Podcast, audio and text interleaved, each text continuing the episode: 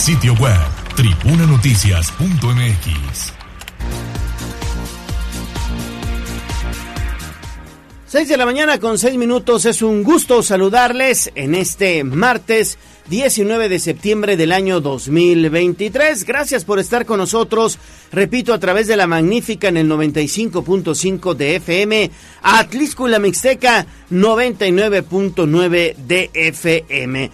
También tenemos ya vía de comunicación WhatsApp para que estemos en contacto en el 22 23 90 38 10. 22 23 90 38 10.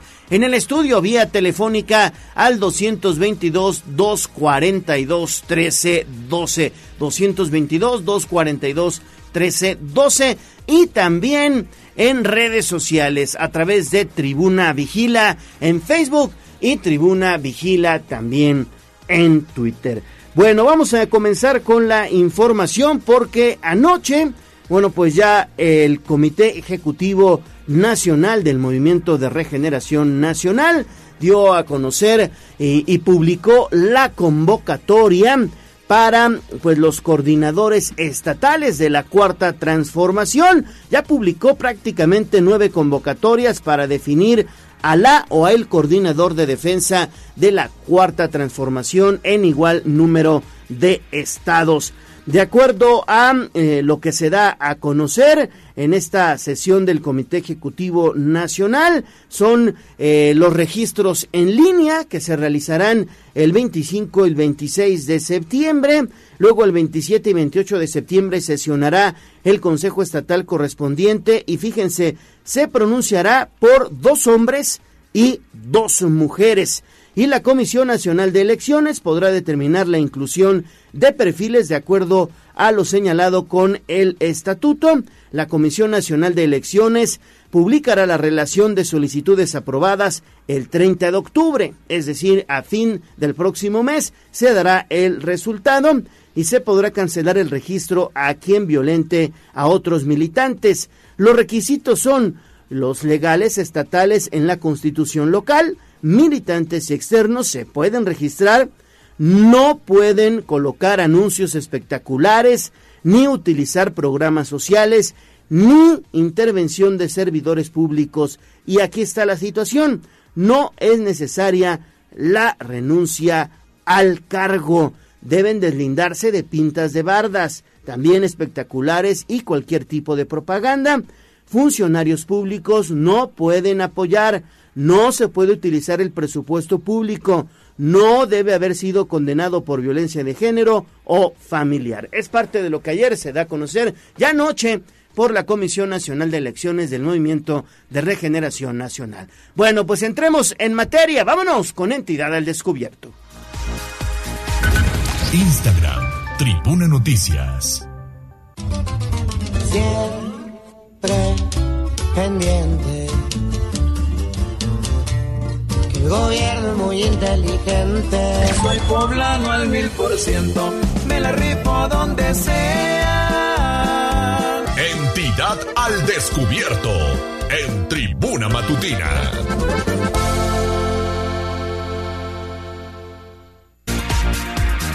Son las 6 de la mañana con 9 minutos. Hacemos enlace con Pili Bravo porque el gobernador Sergio Salomón Céspedes continúa con su gira internacional. ¿Cómo estás, Pili? Te saludo con gusto. Buenos días. Gracias, Gallo. Buenos días al auditorio. Pues en la gira de trabajo del gobernador Sergio Salomón Céspedes por Nueva York, en su segundo día de estancia, eh, tuvo una reunión de intercambio informativo con el cónsul general de México en Nueva York, Jorge Islas González. La reunión fue en la sede del consulado mexicano. Realizó también una visita a las instalaciones de Mi Casa es Puebla en Manhattan, donde tuvo la entrega de documentación a poblanos que necesitan, pues lo mismo un acta de nacimiento, un pasaporte o licencia de manejo para desempeñar mejor sus labores y tener identidad en ese país. Por eso ofreció esa audiencia con los propósitos de atender de manera directa a los poblanos radicados allá.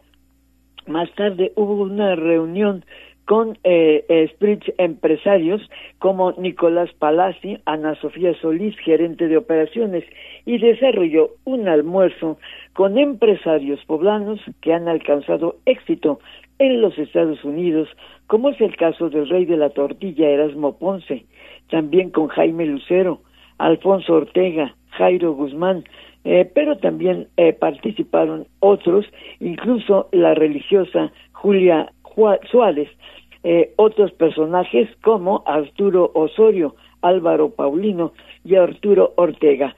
El ofrecer la audiencia era con este propósito, lo había dicho el gobernador incluso antes de irse.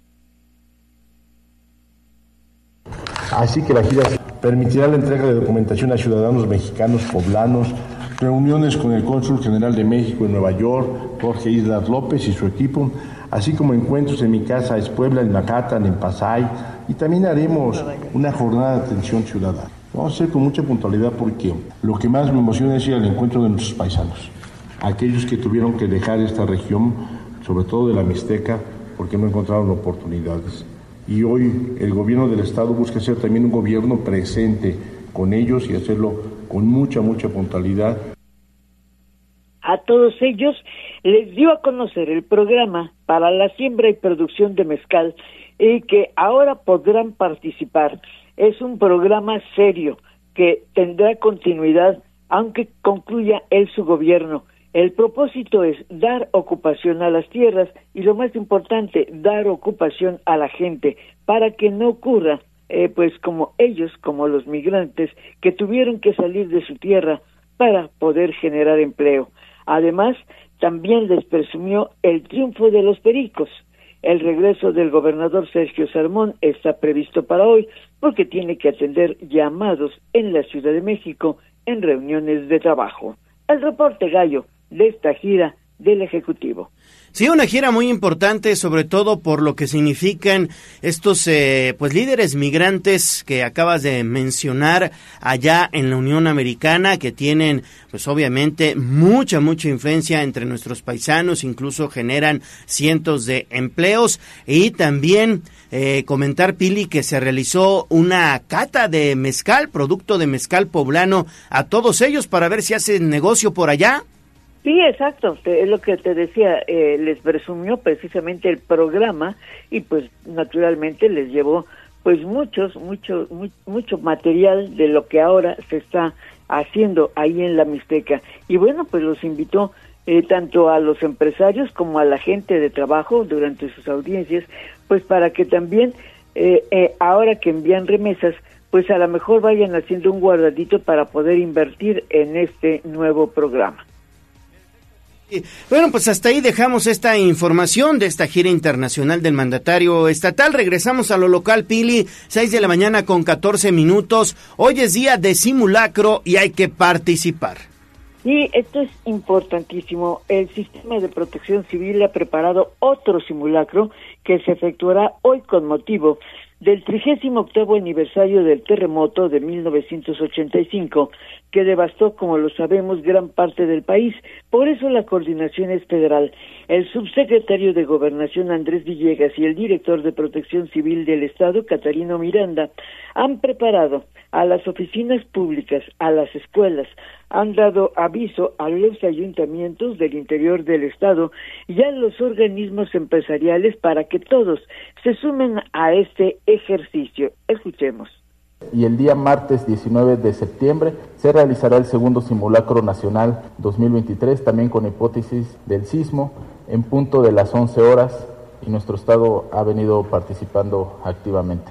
Invitamos a todas y a todos los poblanos a que participen y se registren, también pueden registrar sus, y, sus inmuebles en la, en la plataforma de preparados.gov.mx. Invitamos a las personas que usualmente están en casa a que participen, elaboren o actualicen sus planes familiares de protección civil y de igual manera sintonicen alguna estación de radio o televisión. El propósito es que la gente esté siempre preparada para una contingencia sísmica, tomando en cuenta que en el estado hay 156 municipios con alto riesgo de sismicidad, por lo que siempre se debe tener el atlas de riesgo actualizado y documentos en casa. Y es que además de los temblores, también Puebla tiene otros riesgos como pueden ser inundaciones, deslaves, derrumbes o accidentes, incluso provocados por el hombre, como pueden ser los derrames de petroquímica o incendios. Otro escenario a nivel federal, el sismo a efectuar tendrá otros escenarios, esto a nivel federal. En este segundo año también, eh, bueno, pues habrá un simulacro que se realizará en cuatro escenarios, dice la autoridad federal. A las once en punto sonará la alerta sísmica en altavoces en todos los lugares. De acuerdo con el gobierno federal, también habrá una hipótesis donde se manejará un ejercicio preventivo de protección civil, no solamente de sismo, sino también pues de otras calamidades como puede ser, repito, inundaciones. En esta ocasión, el ejercicio sísmico es que habría un sismo en, eh, en Acapulco Guerrero a una profundidad de 8 kilómetros y a una aceleración de 125 gals. El objetivo es sencillo, que la gente participe en este evento. Y bueno, en otras entidades también se hará un simulacro sobre ciclón y otros ejercicios que se han preparado. El reporte, Gallo. Así es, Pili, como bien lo mencionas, como buenos ciudadanos hay que participar en este tipo de ejercicios, así que si usted escucha la alarma sísmica ahí a las 11 de la mañana, pues no se alarme, simplemente hay que participar y realizar los ejercicios que, bueno, pues ya se han preparado con anticipación. Gracias, Pili. Continuamos, Ale. Continuamos ahora con un especial que nos ha preparado David Becerra porque el 19 de septiembre fue marcado en el año 1985 y también en 2017. Como bien lo decías al inicio de esta emisión, en Puebla todavía tenemos los estragos de este movimiento telúrico que obviamente cobró algunas vidas en calles del centro histórico y este es el material de David Becerra.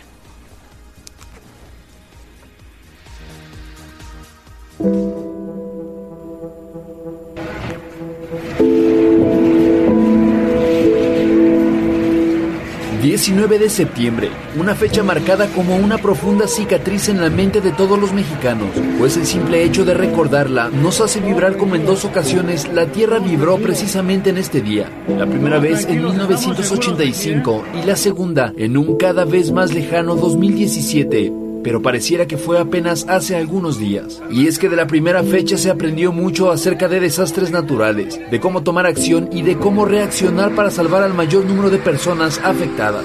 Eran las 7.19 de la mañana cuando un estrepitoso movimiento comenzó a afectar principalmente a la Ciudad de México. Una combinación letal de movimiento oscilatorio y trepidatorio y una fuerza de 8.1 grados provocó que los edificios cayeran uno a uno como si de galletas desmoronándose se tratara. Aquel día se pudo ver la inactividad y falta de planes de acción por parte de las autoridades, por lo que principalmente fue la sociedad civil quienes se activaron de inmediato para sacar de entre los escombros a personas enterradas. Ante la falta de dirección, escuadrones de bomberos, policías y socorristas actuaron de manera autónoma para también formar parte de los grupos de rescate. El grupo Topos nació de este evento catastrófico. Fueron varias horas de incertidumbre y de silencio total de la autoridad, pues otro de los factores fue la destrucción de la infraestructura de comunicación, por lo que la Ciudad de México quedó prácticamente aislada. Un día después se generó una de las réplicas más significativas provocando el colapso de edificios que ya se encontraban significativamente dañados. El número preciso de muertos, heridos y daños materiales nunca se conoció con precisión. En cuanto a las personas fallecidas, solo existen estimaciones. 3.192 fue la cifra oficial. Sin embargo, 20.000 fue el dato resultante de los cálculos de algunas organizaciones.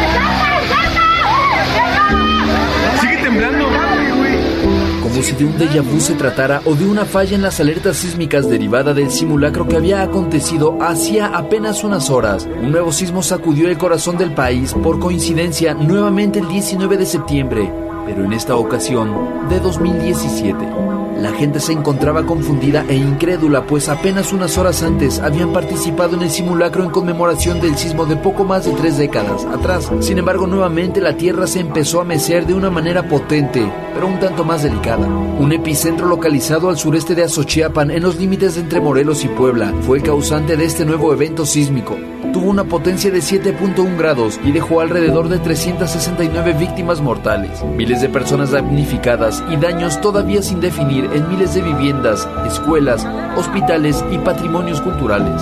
La ciudad de Puebla, Atlixco, Izúcar de Matamoros, entre otros municipios también de Morelos y nuevamente la Ciudad de México fueron los que sufrieron mayores afectaciones, pues cientos de edificios colapsaron, en algunos casos contando con víctimas mortales y en otras simplemente la destrucción de cultura e historia.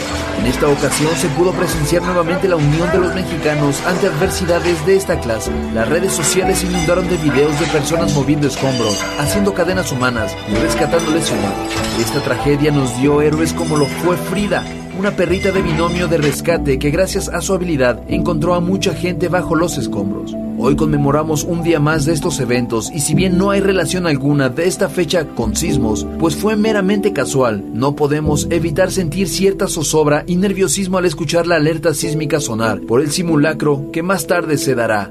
Para Tribuna Noticias, David Becerra. Buen reportaje de David Becerra que nos recuerda los estragos que han dejado los sismos en un 19 de septiembre. Regresamos con Pili Bravo porque en la Universidad Popular Autónoma del Estado de Puebla, en la UPAEP, se analizan los retos en la evaluación de, eh, bueno, pues inmuebles de, con riesgos de, de que sean de, pues, afectados por los sismos. Pili. Sí, fíjate que además la UPAEP es prácticamente la única universidad que cuentan eh, pues con esta carrera, incluso con un sismógrafo en sus propias instalaciones, pues para estudiar cada día más pues estos fenómenos eh, sísmicos que ocurren en Puebla, porque sin duda es uno de los estados eh, que ha sufrido pues más por estos efectos. Estas estaciones, dice el, el ingeniero Ismael Hernández, que es uno de los estudiosos, pues a más profundidad, pues señala que eh, en 1985 pues no teníamos prácticamente nada respecto a cómo pues hacer las mediciones a pesar de que el país había sufrido ya sismos desde 1957 pero 1985 permitió registrar y analizar las aceleraciones sísmicas en tiempo real durante ese terremoto. El evento también dio lugar al estudio del efecto de sitio que se refiere, como son las ondas sísmicas que interactúan en diferentes tipos de suelos.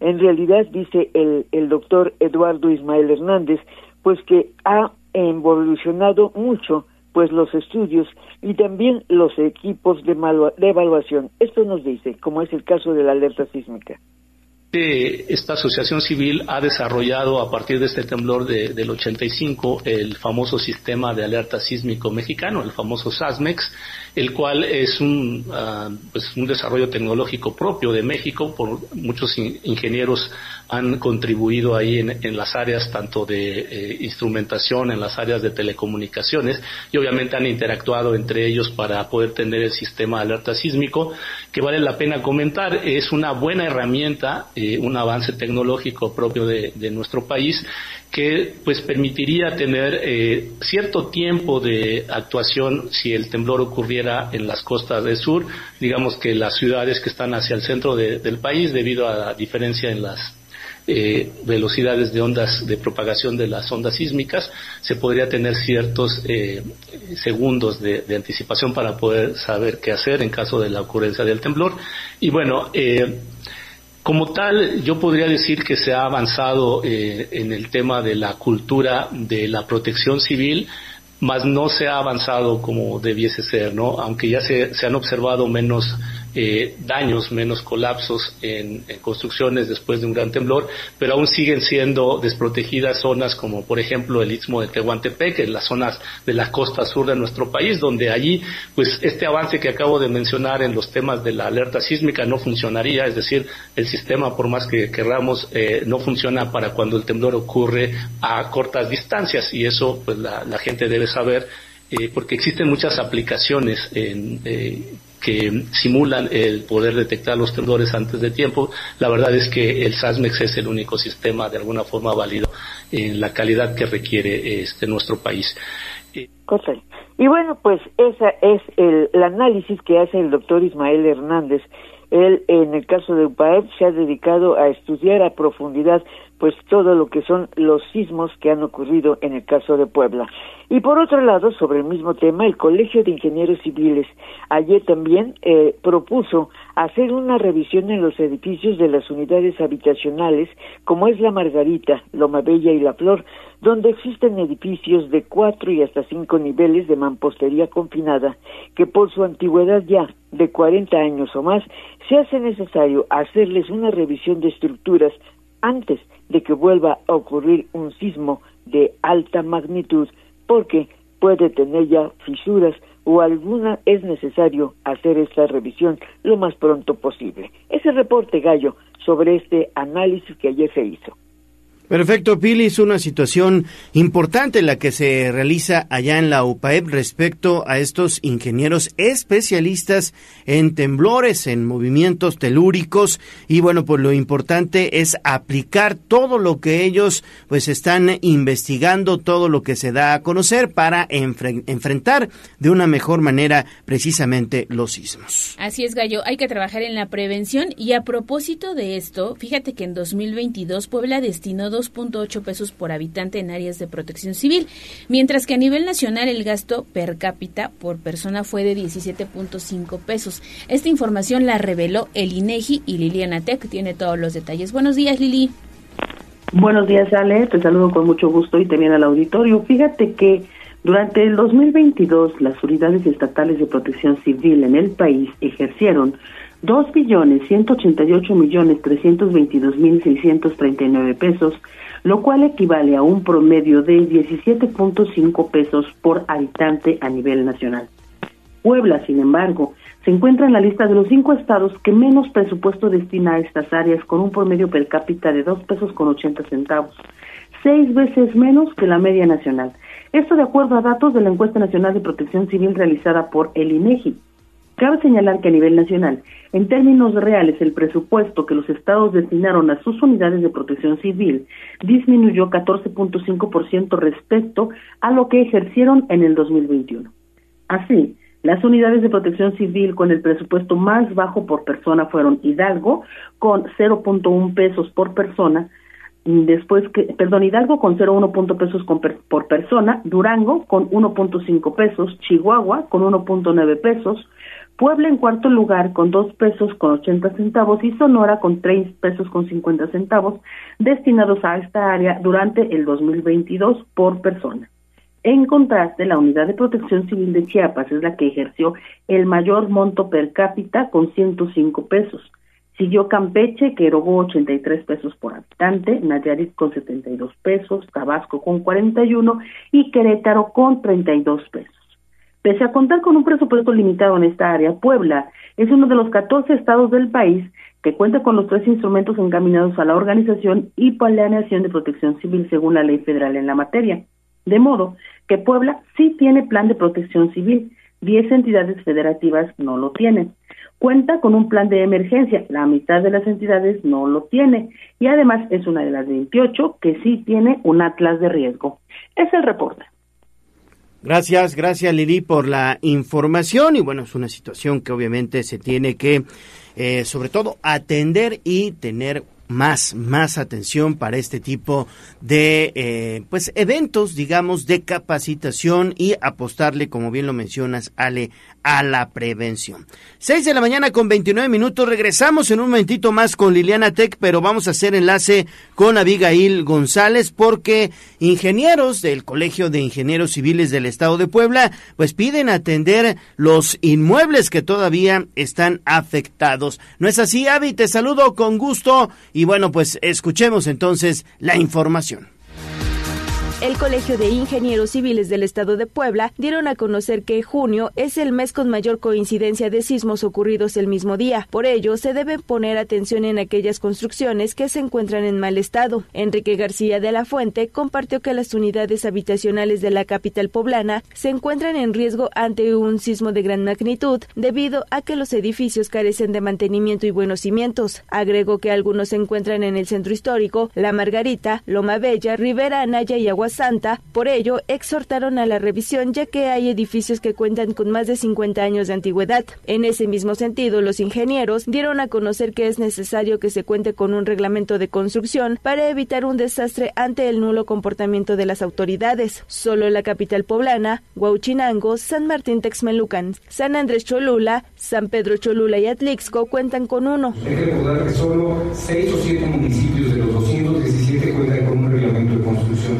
¿Y por qué es importante un reglamento de construcciones? Porque nos daría el vicio único que no haya más de tres metros entre castillos, que todos los muros tengan cadena de desplante, cadena de cerramiento, cosas elementales que las construcciones actuales en la mayoría de los municipios no cumplen. Este reglamento tiene como objetivo la seguridad de los edificios y que se cumplan con los lineamientos para evitar un desastre. Tribuna Noticias.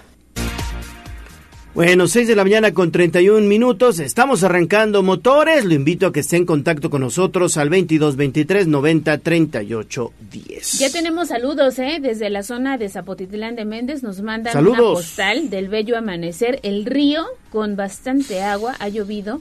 Así que un saludo para quienes ya están despertando en la compañía de Tribuna Matutina en este punto de la ciudad y en este punto del estado, perdón. Y ya en lo que pasa en Puebla capital, hay un accidente bastante aparatoso en el periférico ecológico a la altura de la 16 de septiembre. Están reportando que no hay paso con sentido hacia la 11 sur, entonces tómelo en cuenta y tome vías alternas. Muchísimas gracias, Ale. Nosotros vamos a hacer una pausa y volvemos con más. Vamos a un corte comercial y regresamos en menos de lo que canta un gallo. Esta es la magnífica, la patrona de la radio.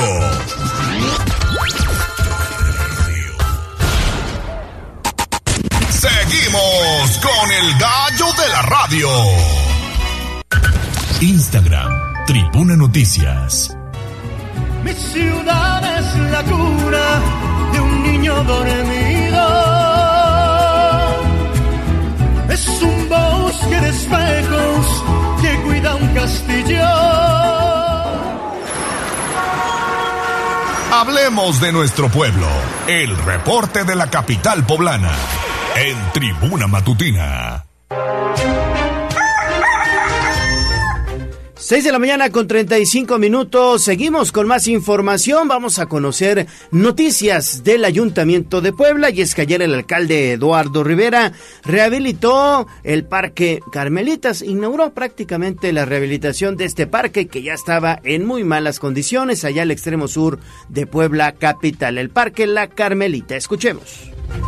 Con una inversión de 7.8 millones de pesos, el alcalde Eduardo Rivera Pérez inauguró la rehabilitación del Parque Carmelita, ubicado en calle 5 de Mayo, entre la lateral del Periférico Ecológico y calle Miguel Hidalgo, que beneficiará a habitantes de las colonias Granjas de Mayorazgo y Tres Cerritos. Durante el evento, el edil refirió que este espacio forma parte de los 61 parques y canchas intervenidas en el municipio. Se realizaron trabajos de colocación de pasto sintético que resiste a las altas temperaturas y reja perimetral, instalación de porterías de fútbol 7, Flex Sport, cinco mesas de ajedrez y tres parrillas para asado, aparatos de calistenia y, y postes para iluminar la cancha, juegos infantiles, bancas, mesas de picnic ilusiva y vallas, balancín y túnel canino, sembrado de árboles, plantas, arbustos y más. Además, refirió que con este tipo de acciones se refrenda el compromiso con un estado más seguro, ya que aseguró el deporte es la mejor medicina para combatir la delincuencia. El deporte es la mejor medicina tanto pa- para el cuerpo como para el espíritu. Todos aquellos que hacemos deporte, sí, siempre nos va a ir mejor en el día. Y esta es la invitación que nosotros hacemos a todos los poblanos con la entrega de este parque La Carmelita para que sigan haciendo deporte. Fíjense nada más, por ejemplo, no solamente trajimos el Campeonato Mundial de Fútbol 7, sino estamos reparando, como ya les dije en un inicio, 61 espacios como este. Finalmente, el edil exhortó a los vecinos de la zona al cuidado y mantenimiento del espacio, ya que es una obra en su beneficio. Tribuna Noticias. Eso es lo que pasó al sur de la ciudad, pero regresando al centro histórico se dio a conocer que van a concluir ya las obras que se llevan a cabo hacia la 16, la 18, en la primera semana de octubre, lo cual ya va a ocurrir. Estamos ya primera nada semana de, que octubre, entonces. septiembre, sí, ya ya falta poquito. Ah, no, pues el día de ayer levantó mucha polémica las obras que se están llevando a cabo frente a Catedral. Es que se simbra con todo, con esa máquina, ¿eh? Y decían algunos ciudadanos, ¿no se registrarán afectaciones al patrimonio histórico? Yo no lo sé, pero habrá que preguntar con un especialista. Con un estructurista. Sí. Sí, sobre todo porque ya son inmuebles muy antiguos, muy, muy viejos y sí podrían resultar afectados. Pero vamos con esta información de Abigail González.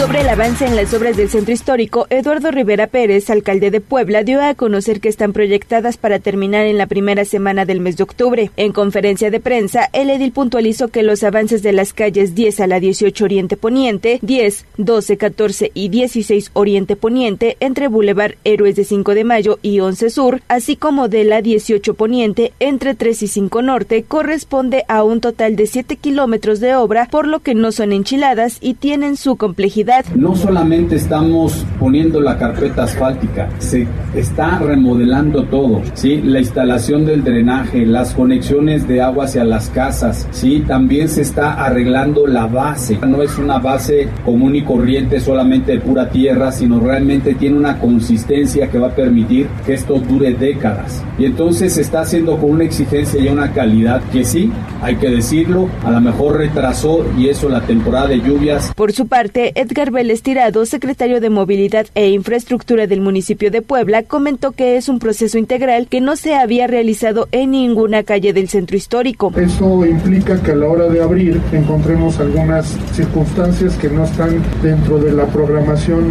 eh, eh, digamos que real que tenemos de obra. Son cosas extraordinarias. El procedimiento ha sido, eh, digamos, muy sistemático con, con los tres órdenes de gobierno, que quiere decir esto, que entramos eh, a, nosotros a levantar el adoquín, este, se hace la excavación para, para meter todo lo que es el cambio de tubería, tanto hidrosanitaria como eh, algunos temas de cableados de, este, de, estas empresas que prestan algún servicio, como Teléfonos de México, etcétera y posteriormente se hizo el cambio de base, una base que no, no existía en, el centro histórico. Aseguró que este tipo de intervenciones, como el de Agua de Puebla y el INA, han provocado un retraso. Sin embargo, son obras que durarán mucho tiempo. Tribuna Noticias.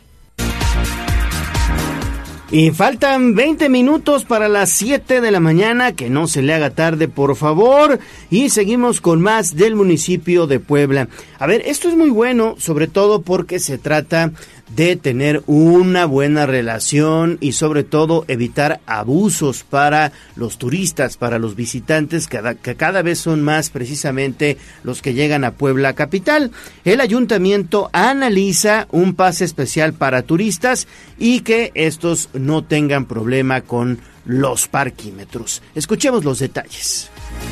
El Ayuntamiento de Puebla analiza otorgar un pase válido por un día a los turistas para que puedan utilizar el servicio de parquímetros de manera gratuita, informó Adán Domínguez Sánchez, gerente de gobierno y gestión del municipio de Puebla. En entrevista, el funcionario indicó que se trata aún de una propuesta que se le realizó a la Asociación de Hoteles y Moteles para beneficiar a los visitantes. El pase solo se le podrá otorgar a los turistas que visiten la capital poblana y para ello tendrán que demostrar que son de otro estado país. Estamos también platicando y trabajando con ellos.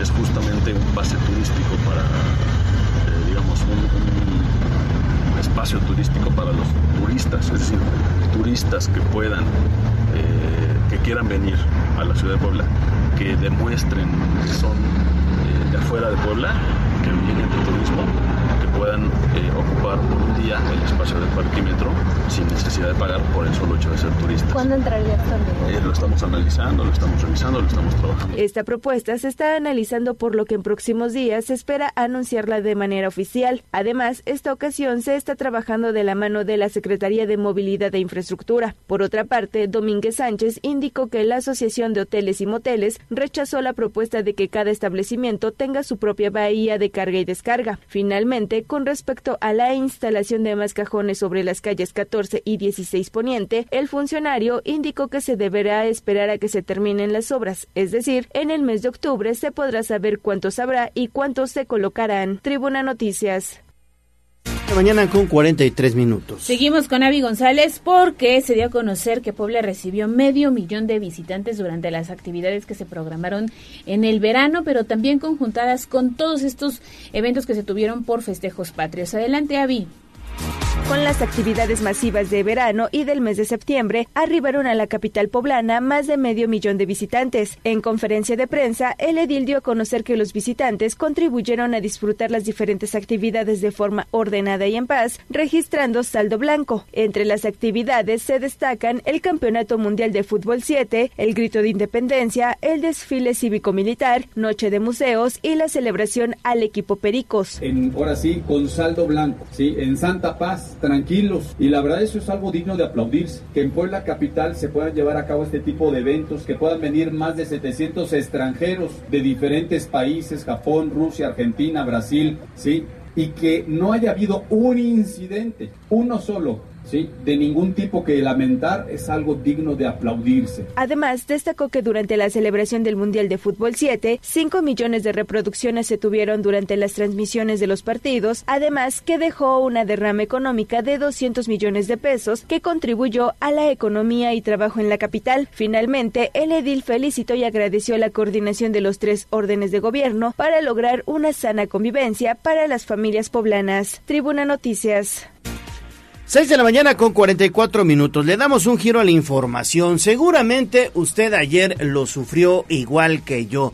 Un caos que se generó en inmediaciones de lo que es la carretera federal Atlixco, prácticamente el periférico ecológico en dirección hacia esa zona, hacia la vía Tliscayotl, hacia la zona de Ciudad Judicial, estaba intransitable. Muchísimo muchísimo tráfico y esto a partir de que los integrantes de los pueblos unidos de Cholula se manifestaran y decidieran bloquear la circulación vehicular sobre la carretera federal Atlixco. ¿No es así, Lili? Tú tienes detalles, te saludo nuevamente.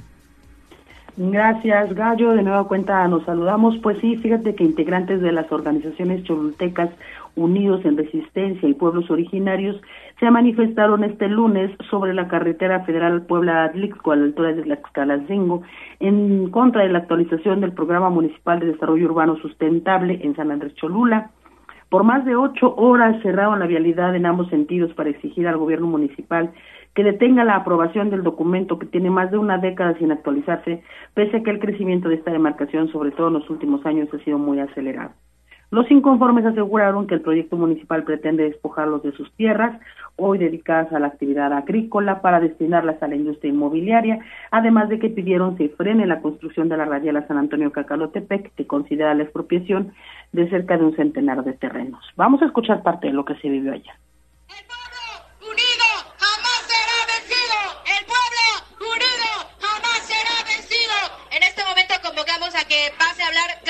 Compañero, compañera, representante de cada comunidad para que nos compartan unas palabras. Empezamos aquí, tenemos el compañero Facundo de la comunidad de San Antonio de Cacalotepec. ¡Que viva San Antonio de Cacalotepec! Compañeros vecinos, buenas tardes. Gracias por estar aquí apoyando este movimiento.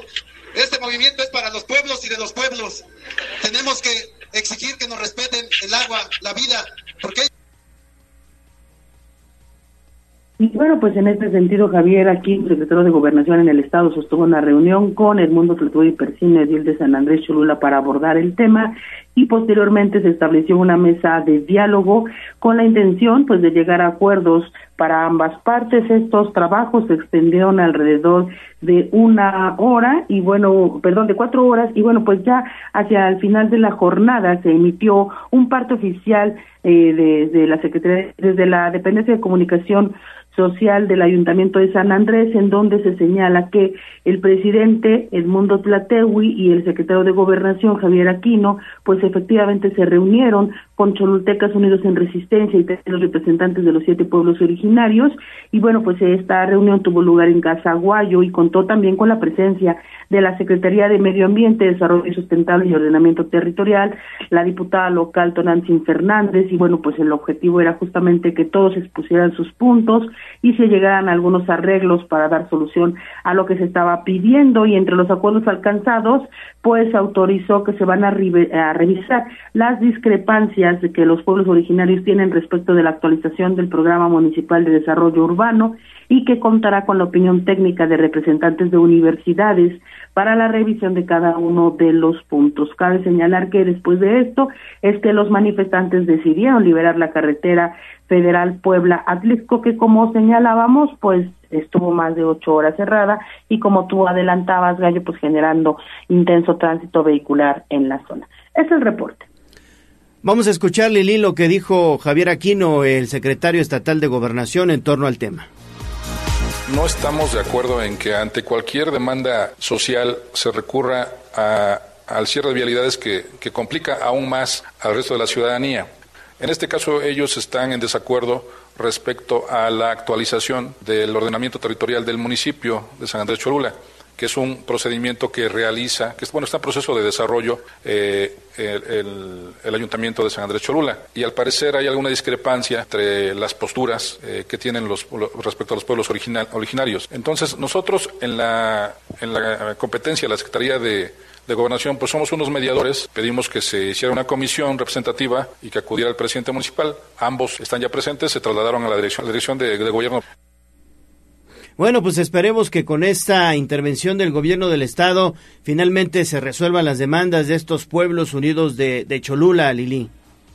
Sí, la verdad es que ha sido pues constante, eh, eh, digamos, la acción por parte de los pueblos unidos respecto de este programa de, de desarrollo urbano por una parte, pues está lo que ha señalado el propio ayuntamiento respecto de que tiene más de 10 años que no se actualiza este programa, 13 años para ser exactos, y ya urge, porque bueno, pues sí, todos hemos sido testigos de cómo ha crecido este municipio y mientras este programa no está actualizado, el crecimiento seguirá siendo eh, pues desordenado, ¿no? Sin tomar en cuenta eh, pues diferentes factores que ordenan incluso las leyes, pero pues también habrá que escuchar a los pueblos originarios, particularmente las comunidades indígenas que aseguran que no se ha escuchado, que ha sido una simulación, han hecho incluso conferencias de prensa, colocado mantas, ayer estaban utilizando perifoneo para estar informando a las personas y muchos pues sí llegaron digamos espontáneamente a unirse a esta manifestación.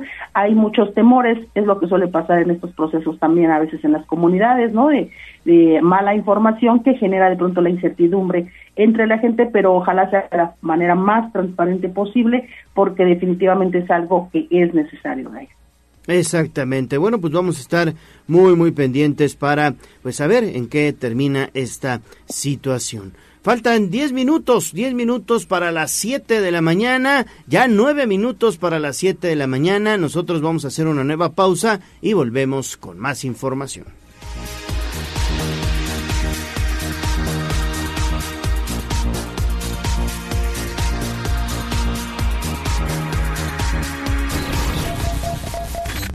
A un corte comercial y regresamos en menos de lo que canta un gallo. Esta es la magnífica, la patrona de la radio.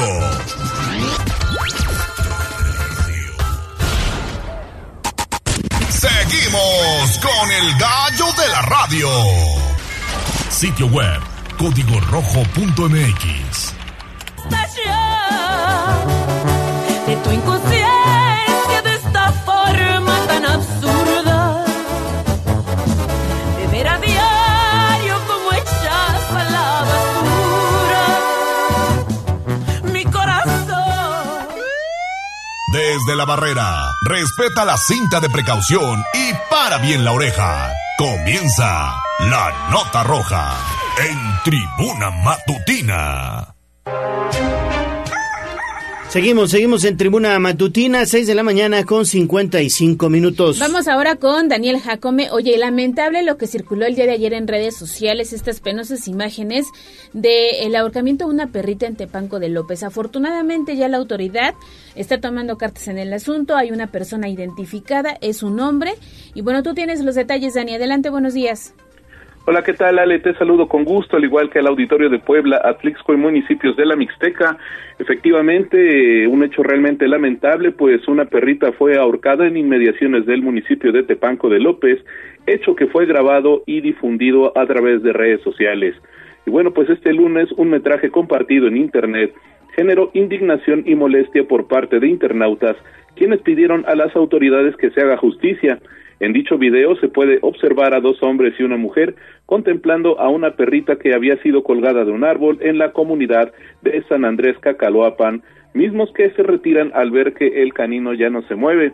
Al respecto, el presidente municipal de Tepanco de López, Eusebio Martínez Benítez, indicó que el área de la salud y de seguridad pública realizaron diversas investigaciones, dando con uno de los presuntos responsables, quien ya está identificado como Manuel, de 26 años de edad, quien presuntamente es invidente y que argumentó ante las autoridades que la perrita era agresiva y que por ello le dio muerte, es decir, eh, pues sí confesó y, e incluso aceptó lo que se vaya a aplicar como sanción e incluso, bueno, pues dijo que iba a cooperar con las autoridades. Y bueno, pues de igual manera la titular de la Secretaría de Medio Ambiente, Beatriz Manrique, eh, aseguró que el Instituto de Bienestar Animal tomó conocimiento del caso y presentó la denuncia correspondiente ante la Fiscalía General del Estado, misma que ya inició las investigaciones correspondientes en torno a los hechos. Y bueno, pues espera que en breve las autoridades revelen mayor información sobre este lamentable caso de maltrato y crueldad animal. El reporte, Ale. Precisamente vamos a escuchar lo que dicen las autoridades al respecto. No queremos que se vuelva el hecho de una manifestación social en una constante. Queremos decirles a la ciudadanía que estamos muy atentos a este y otros temas. Y el hecho de que haber sido convocados ustedes es para que nos ayuden a hacer el conducto de informar adecuadamente a la sociedad, para que en compañía del presidente municipal de Tepanco, en compañía de nuestra secretaria de Medio Ambiente, de nuestra directora de, maltrato animal, podamos eh, dar a conocer detalles de este hecho de una manera, repito, muy responsable. Quien desde el primer momento del hecho sucedido ha tenido atención al mismo. Entonces, es, es un hecho que, repito, nos ayuda a hacer conciencia de que pues ahí está entonces las palabras del secretario estatal de Gobernación Javier Aquino Limón. Obviamente se trata de un hecho a todas luces reprobable. Ahí están desafortunadamente los ¿Qué más nos falta? Avientan un perrito a un caso con aceite hirviendo. A este perrito lo amarran y le quitan la vida en un árbol. Al que aventaron del edificio en Huejotzingo. Sí, que se está recuperando en la BUAP a los que han sido violentados en Atlisco. Al perrito que le cortaron la cola también con Al otro que fue violentado sexualmente. No muy triste. Sí, no, está, está complicado la situación con los animalitos. Bueno, seguimos con más información, Daniel, porque también ya procesaron a Antonio por el probable feminicidio que sucedió, entiendo, en la colonia Maravillas hace unas semanas. Es correcto, Gallo, ¿qué tal? Te saludo con gusto. Efectivamente, pues la Fiscalía General del Estado de Puebla esclareció el caso en el que perdiera la vida Gabriela Alín y con los datos probatorios que sustentó logró obtener la vinculación a proceso de su pareja sentimental, Antonio, por el delito de feminicidio. Con los actos de investigación que realizó, la Fiscalía estableció que la madrugada del 9 de julio de 2023, al interior de un domicilio en la colonia Maravillas de la ciudad de Puebla, la víctima y el imputado, ambos médicos, sostuvieron una discusión por problemas en su relación. Durante la madrugada, Gabriela Alín habría platicado con su madre sobre la decisión de terminar su relación porque le tenía miedo a su novio. Al despertar, la madre encontró inconsciente a su hija en una cama y bueno, pues Antonio, quien también se encontraba en el lugar, le refirió que se había suicidado y para intentar reanimarla le inyectó diversos medicamentos. Mediante las pruebas periciales que llevó a cabo y solicitó a la Fiscalía para determinar la causa de muerte, se obtuvo que Gabriela Alín falleció a consecuencia de necrosis hepática masiva secundaria por una sobredosis con cloruro de potasio. En audiencia desahogada el 17 de septiembre de 2023, la Fiscalía de Puebla obtuvo la vinculación a proceso de Antonio por el delito de feminicidio y también le fue impuesta la medida cautelar de prisión preventiva oficiosa. La información, Gallo. Gracias, gracias Daniel. Y este es otro caso. Oye, sí, otro hecho lamentable que sucede en calles de la ciudad. Mataron a balazo a un vecino en la colonia Ampliación Reforma Sur. Los hechos ocurrieron el día de ayer durante una riña, Dani. Es correcto, Ale. Un conflicto vecinal provocó, bueno, pues una riña en la que un hombre perdió la vida tras ser baleado y otro más resultó lesionado en la colonia Ampliación Reforma Sur de la ciudad de Puebla.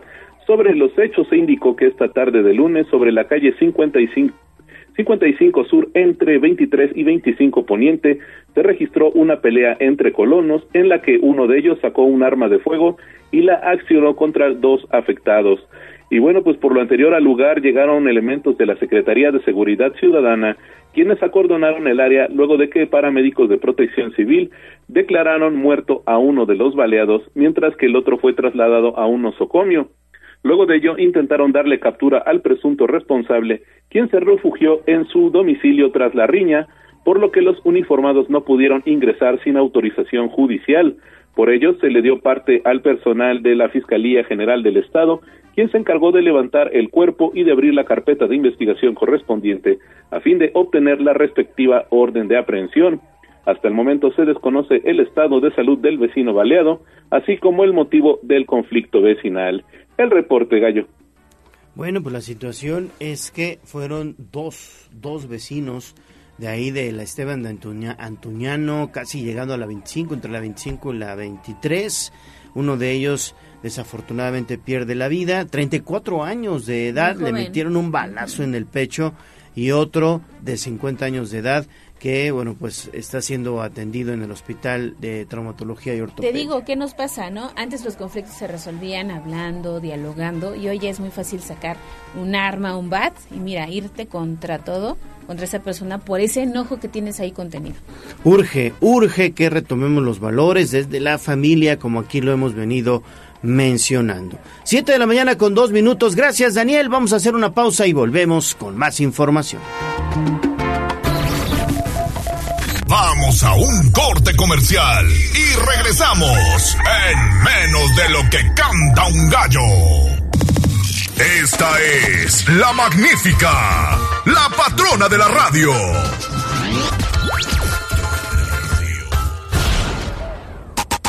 Seguimos con el gallo de la radio. Sitio web, tribunanoticias.mx.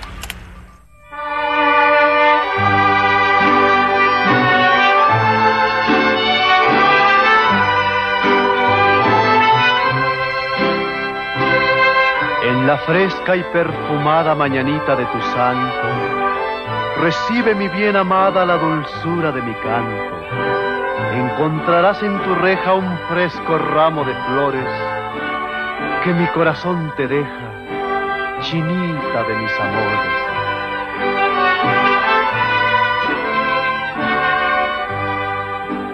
Yeah. Son las mañanitas. Siete de la mañana con cuatro minutos, ya estamos escuchando las mañanitas porque todos los días el gallo de la radio, la voz de los poblanos y tribuna matutina festeja contigo que estás de santo de cumpleaños. Llámanos o mándanos mensaje al 22 23 90 38 10 y puedes ganarte un pastel mediano de pastelería 520, la hora del postre. Hoy, ¿a quién celebramos? Hoy el Santoral marca una felicitación muy especial a quienes llevan el nombre de Emilia, pero también de Genaro, así que reciban un abrazo muy afectuoso de parte de todos los que hacen posible Tribuna Matutina. Bueno, pues muchas felicidades, muchas felicidades para todos los que llevan el nombre de Genaro. Mi estimado Genaro, nuestro compañero de Televisa Puebla, Genaro, que también está hoy de manteles largos allá en, eh, bueno, pues prácticamente ya seguramente recorriendo las calles de Puebla. El buen Genaro Cepeda, 7 de la mañana con un 5 minutos. Pastelería 520, quiero decirles que está estrenando sucursal, ¿eh? Está estrenando sucursal. Se trata de la sucursal Cuautlancingo, que está prácticamente camino hacia la autopista sobre periférico. Antes de bajar a cuatro caminos, ahí está la gasolinería donde venden maquinaria pesada. Bueno, pues ahí encontrará la nueva sucursal de Pastelería 520, que es la tradición de una nueva generación. Muchas felicidades de Tepic, si no estás enamorada, enamorate de mí. Leemos tus mensajes en WhatsApp, en La Voz de los Poblanos, 22 23 90 38 10.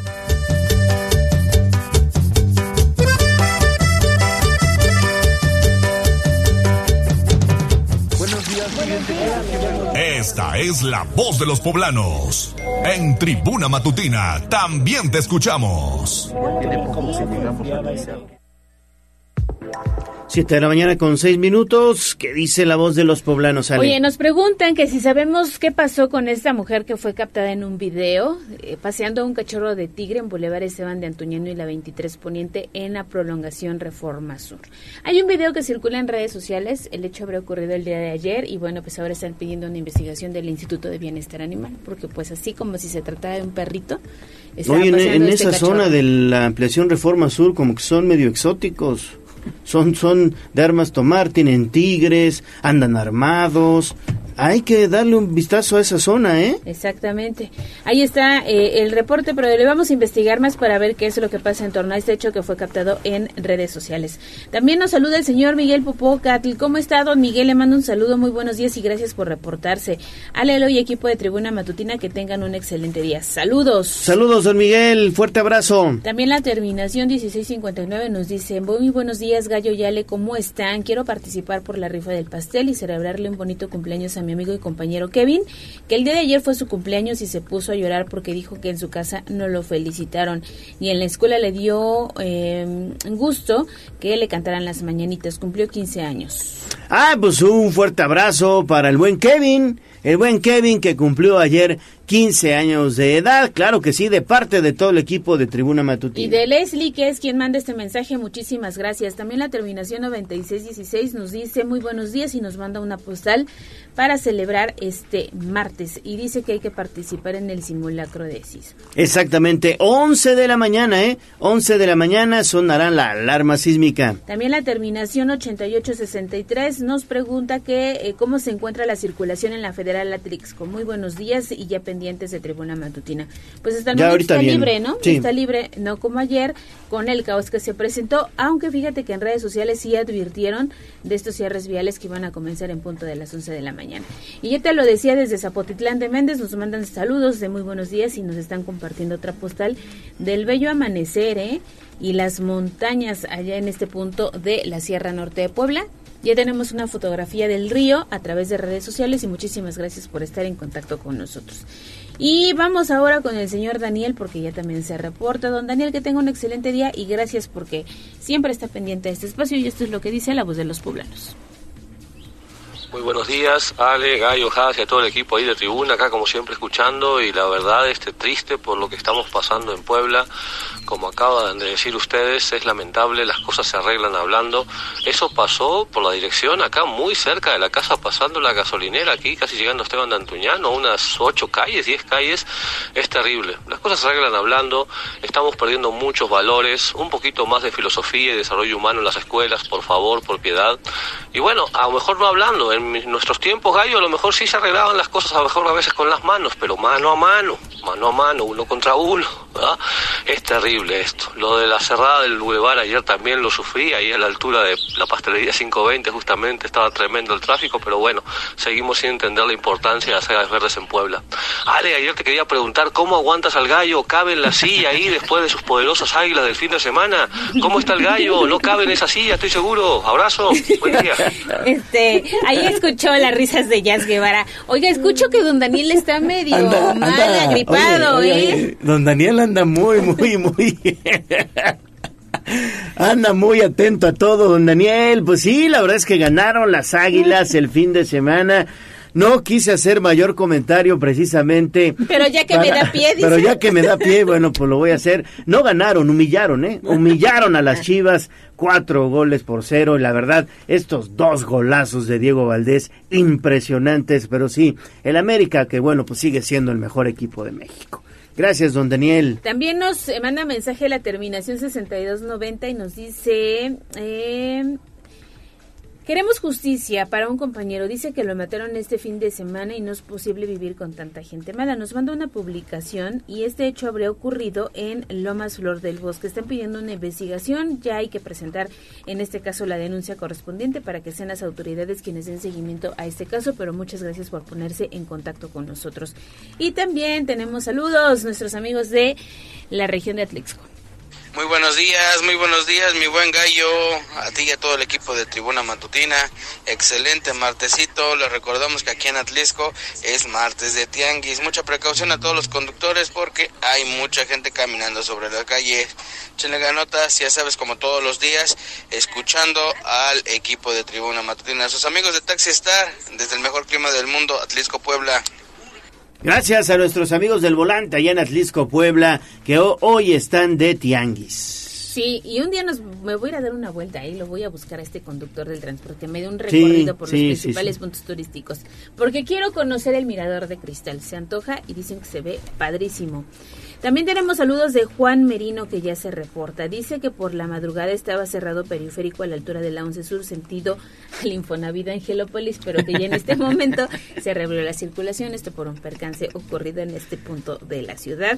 Y también nos dice que pues hay que participar en el simulacro de sismo que se tiene contemplado hacerlo en punto de las 11 de la mañana. Así será, participaremos todos. Y también el señor Miguel, mira, nos está diciendo que comentando sobre la violencia que expresa la sociedad refleja el enojo y frustración que tienen contenida los individuos.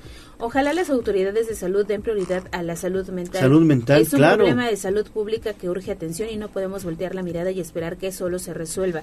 Urge implementar programas de atención para sanar adultos y educar juventudes sanas integralmente. Agradezco sus saludos y un abrazo a todos allá en la cabina. Bueno, pues ahí está. Se reportan también nuestros amigos de los eh, vehículos de plataforma ejecutiva. Eh, buenos días, Gallo. Ya hay bastante tráfico en el Boulevard Atlisco. Ah, mira, ya nos están comentando aquí sobre el tráfico en Boulevard Atlisco. Ambos sentidos en la zona de la VM y de Boulevard Municipio Libre. En Periférico Ecológico de Loma Bella hacia la vista ya empieza también el tráfico. En Vía Atliscayotl también se presenta tráfico en ambos sentidos, sobre todo en la zona del Complejo Cultural Universitario y del TEC de Monterrey. En la zona norte, la Calzada Zaragoza, zona de los estadios y Parque Puebla también hay tráfico intenso. Mira, Gracias, Toño. Y nos dicen nuestros amigos de este Taxi Star que nos ofrecen un recorrido gratis. Mira, incluye Cerrito de San Miguel, Mirador de Cristal, el famoso ovni de Metepec y las cascadas de San Pedro. Ah, pues ahí está, hay que de aprovecharlo. semana, ya, ya me vi. Muchísimas gracias a nuestros amigos del volante y que tengan una excelente jornada. Gracias, amigos, gracias también. señor Miguel que arriba el América. Así es, don Miguel, por eso me cae bien usted. Es todo por el momento. 714, Jazz Guevara. Tenemos eh, saludos a través de esta plataforma para el señor Arturo desde Atlixo que nos comparte como casi todos los días las fo- la hermosa fotografía desde su mirador. Qué bonitas prácticamente fotos, desde ¿eh? Su, desde su casa. Sí. Las fotos Tiene buena de cámara. Don Gaya, la verdad, Don Goyo, perdón, la verdad sí tiene buena Don cámara. Gallo. Don Gallo, no, Don Goyo. La verdad, en la marca de agua que ven en cada fotografía, ahí pueden ver qué teléfono tiene. Y tiene buena cámara, la verdad. Y está muy impresionante esta fotografía de este martes. Ahí está en esta plataforma. También tenemos saludos para Moon, que dice muy eh, buenos días a todos. Tere Saludos. Pérez también eh, pregunta qué estaban haciendo ustedes en los sismos del 85 y el Yo no había 17. nacido. así. Yo no había nacido. En el 85 yo no había nacido. ¿Tú, Yo sí, Yo yo, no. sí, yo tenía en el 85 cinco años, cinco años si me acuerdo. Sí, ¿te acuerdas? Sí, sí me acuerdo a esa hora, porque el, mira, el sismo del 85 fue aproximadamente a las 7, 7, 10 de la mañana. 17. 7, 17 exactamente de la mañana. A esa hora mi mamá eh, ya nos llevaba a la escuela y yo estaba subido en una silla para bajar eh, unos juguetes que tenía arriba del ropero, porque me los quería llevar a la escuela. Entonces me subí a la silla, empecé a bajar mis juguetes y ahí empezó a temblar. Bien que me acuerdo, bien que me acuerdo. Mi mamá subió rápido por mí y que nos salimos de la casa, así estuvo feo. Sí, yo soy, feo. bueno, yo me recuerdo el de 2017 porque hubo gente que dice que llegó caminando, corriendo hasta la iglesia de los remedios ahí en Cholula. Ay, no, no, imagínate, híjole. No, sí estaban, sí estaban Sí. eh, muy estresados. Habíamos, este, en tribuna habíamos entrado a las instalaciones de nueva cuenta porque habíamos tenido este simulacro. El simulacro, sí. ujú. Y después empezó el mero temblor y la gente la verdad es que no lo creía. Hubo también quien se quedó atrapado en el baño porque te paralizas, ¿eh? Hay gente que le teme este ruido de la alerta sísmica, pero hay que participar y sumarnos todos a este ejercicio de prevención. Yo, yo con, con el buen Alvarito, el, el camarógrafo Álvaro Morales, Ah, sí, el que le mando un fuerte abrazo. Tuvimos la suerte de cubrir justo el momento del sismo en instalaciones del campus de la, de la UPAEP. Y Alvarito tuvo el tacto de grabar precisamente el momento del sismo. Ahí está el reportaje en, en YouTube. Y hoy ese reportaje tiene casi 3 millones de visualizaciones. Sí, ¿te acuerdas que bueno. también en el IMSS eh, Sí. sacaron a este los cuneros? Sí, ¿no? sí, sí, Todavía estaba San Alejandro, pues, obviamente. gente. Sí, sí, fue una situación bastante trágica y recordaba ahorita con David Becerra, que por cierto se va a dar una vuelta, allí en la escuela Héroes de la Reforma cayó parte de una cornisa y quitó la vida a cierto. una señora y a su hija, que a esa hora se dirigían al plantel educativo y algunas otras cosas que se presentaron en el centro histórico, nadie lo creía, ¿eh? La ciudad se paralizó, no podías cruzar, los semáforos colapsaron, no, no, no, todo era un caos. feo. Pero bueno, pues hoy estamos aquí y hay que sumarnos a este ejercicio. Y ni hablar de los daños de San Pedro Cholula, de sí. San Andrés, de Atlisco, municipios de la Mixteca. Estuvo feo. Bueno, son las 7 de la mañana con 17 minutos. Vamos a hacer pausa y volvemos con más.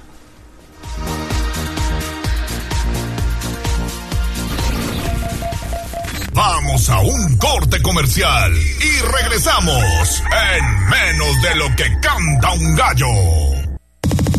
Esta es la magnífica, la patrona de la radio.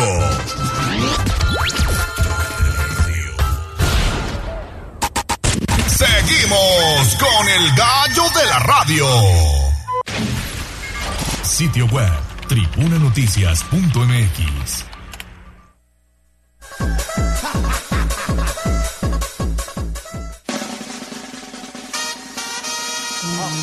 Más allá del pueblo y la zona conurbada. ¿Qué pasa en nuestras localidades vecinas? En Tribuna Matutina. 7 de la mañana con 21 minutos. Seguimos, seguimos con más información. Estamos echando un vistazo a las actividades que estará realizando hoy el presidente Andrés Manuel López Obrador. Que ya comenzó Gallo. Fíjate que esta mañana el presidente Andrés Manuel López Obrador encabeza en el Zócalo de la Ciudad de México pues un izamiento de la bandera media asta en memoria de las víctimas por los sismos del 19 de septiembre, tanto de 1985 como de 2019. En la fotografía oficial que ya pueden consultar a través de arroba noticias tribuna lo acompaña el pues hoy jefe de gobierno de la Ciudad de México, Martín Batres. Está también otro otra parte del gabinete federal. Así que pues todas las imágenes a través de nuestras redes sociales. Jocelyn Meneses, Atlisco la Mixteca, ¿qué hay por allá? Platícanos, buen día. Muy buenos días, un, envío un saludo para Ale, para el auditorio y uno para ti, Gallo. Así es, compartiendo información de lo que ocurre en Atlixco y la región, pues ya du- eh, continúa Atlixco en festividades y el próximo 22 de septiembre se cumplen 444 años de la fundación de Atlixco. Es por eso que también se están realizando este esta agenda de actividades también para poder invitar a todos a participar y una de ellas va a ser un, un este concurso de cocina tradicional. Ya sabemos que también se acerca el Huey Atlixcayot y es por eso que se tiene que darle fuerza a todas estas regiones del Valle de Atlixco, de la Mixteca. Y es por eso que invitan a participar. Platicamos con Jorge Gutiérrez, secretario de Desarrollo Económico y Turismo, que nos hace esta invitación y también para platicarnos un poquito a detalle de todas estas actividades que se van a estar realizando. Un concurso gastronómico, eh, también un poco acompañando el marco del Güey Atliscayot, en donde vendrán cocineras de, de varios puntos del estado. Hasta este momento tenemos cuatro eh, cocineras confirmadas Todavía está abierto el proceso, habrá quien tiene de aquí, digamos, al miércoles, jueves para pues ir, oigan, vamos, para que se arme su, su su estructura, en donde nos van a compartir la gastronomía de las 13 regiones que, que, conforman este eh, Hueyatliscayot. Eh, y también el mismo 22 tendremos esculturas vivientes. Esto también va a estar muy padre porque eh, podrán eh, danzantes de las diferentes regiones del estado eh, van a estar colocadas en, en, lugares estratégicos rumbo a la plazuela de, de, la danza. Es acompañado también ya para el próximo 24 de septiembre que se va a llevar a cabo el Hueyatlixcayot. Es por eso que se hace la invitación a participar si ustedes conocen a alguna cocinera de alguna de las comunidades, de alguna de los municipios para que participen y poder también dar a conocer toda esta identidad, toda esta cultura que tiene el estado de Puebla y obviamente también pues fortalecer todo esto que nos enriquece, ¿no? Como poblanos y en este caso como atlisquenses. Perfecto, Jocelyn, pues ahí estaremos el próximo 24 de septiembre, ¿verdad? En el Güey Atliscayotl, la fiesta grande de Atlisco. Así es, el domingo 24 en punto de las 10 de la mañana ya se van a estar este ahí preparando y también les daremos a conocer este, en estos días cómo va a ser esta entrega de boletos para que todos puedan ser partícipes y también recordarles que solamente para la plazuela principal es los boletos, ya las zonas alrededores de, de esta del cerro y también de la plazuela de la danza, el acceso es completamente gratuito.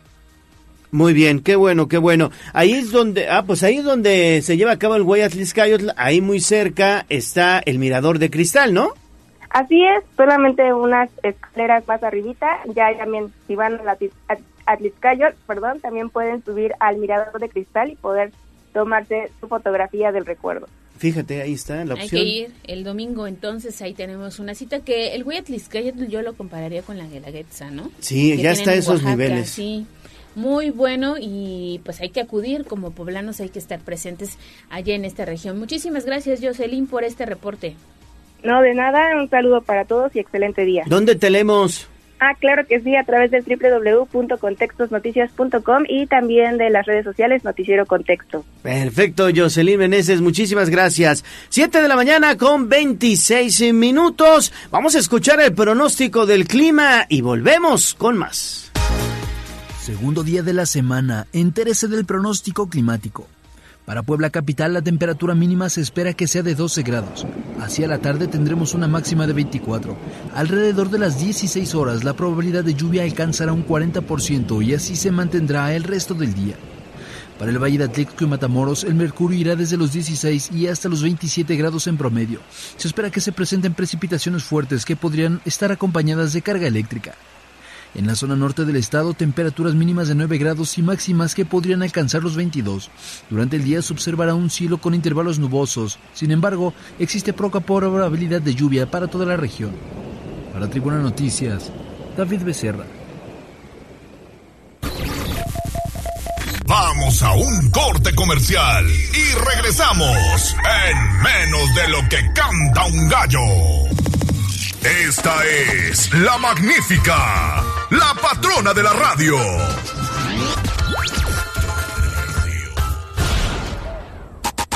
Seguimos con el gallo de la radio. Estamos de vuelta en Tribuna Matutina y seguimos con nuestros municipios. Tehuacán, vámonos con Germaín Olasco. ¿Cómo estás, Germaín? ¿Qué tal, Leo? Ale, buen día, buen día al auditorio para informar una atrocidad que se cometió en la región de Tehuacán, es en el municipio de Tepanco de López, donde quedó exhibida la forma tan cruel que un par de personas, eh, pues, asesinaron a un perrito, lo colgaron de un árbol, y esto tras darse a conocer un caso a través de redes sociales de este maltrato animal, en donde, eh, pues, este animalito eh, fue, eh, pues, prácticamente colgado a un árbol, perteneciente a la población de San Andrés Cacalhuapan del municipio de Tepanco de López, Así actuaron este par de individuos en esa demarcación, de acuerdo a la información que eh, se dieron a conocer, los sujetos ya fueron eh, identificados y pues lamentablemente actuaron de esa manera mediante pues las situaciones que se generaron en las últimas horas. También se conoció que están siendo ya investigados por la Fiscalía General del Estado para poder ser castigados luego de que de actuaran de esa manera y le quitaran la vida a este animalito. Fueron grabados cuando colgaron y ahorcaron a este perrito y eh, pues le causaron la muerte. De acuerdo a la grabación difundida en redes sociales, los hechos ocurrieron este fin de semana sobre la calle 3 Norte y Benito Juárez de la localidad de Cacaloapan y las eh, personas responsables fueron identificadas como Fanny, Anaí y que en compañía de un hombre cometieron este cruel acto en contra de este animalito. La eh, protección de animales, la asociación TAC ha solicitado la intervención incluso de la autoridad municipal, así como de los habitantes para pues eh, previamente identificarlos y denunciarlos para hacer que paguen por este delito que cometieron. El cruel video circula en redes sociales y es una muestra más de la violencia que se ejerce en contra de estos perritos. Por lo pronto sucedió en Cacaloapan, perteneciente al municipio de Tepanco de López.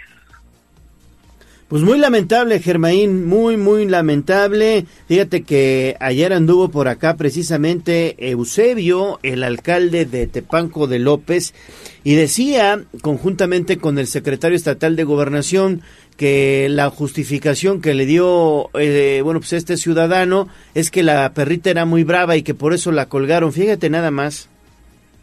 Exactamente, el alcalde Eusebio Martínez Benítez, pues también ha contribuido, según lo que ha manifestado la asociación TAC, para identificar a estos sujetos responsables y pues bueno, creo que quizás eh, pudo haber existido otra otra forma de quitarle lo bravo, como dice, y seguramente no habían llegado a convertirse en este, asesinos de animales, como los catalogan, los califican en redes sociales. Germain Olasco, ¿en dónde te vemos? ¿Dónde te escuchamos? A través de la plataforma de Hora 25 México. Gracias, Germain, buen día. 7.33, vámonos con los deportes.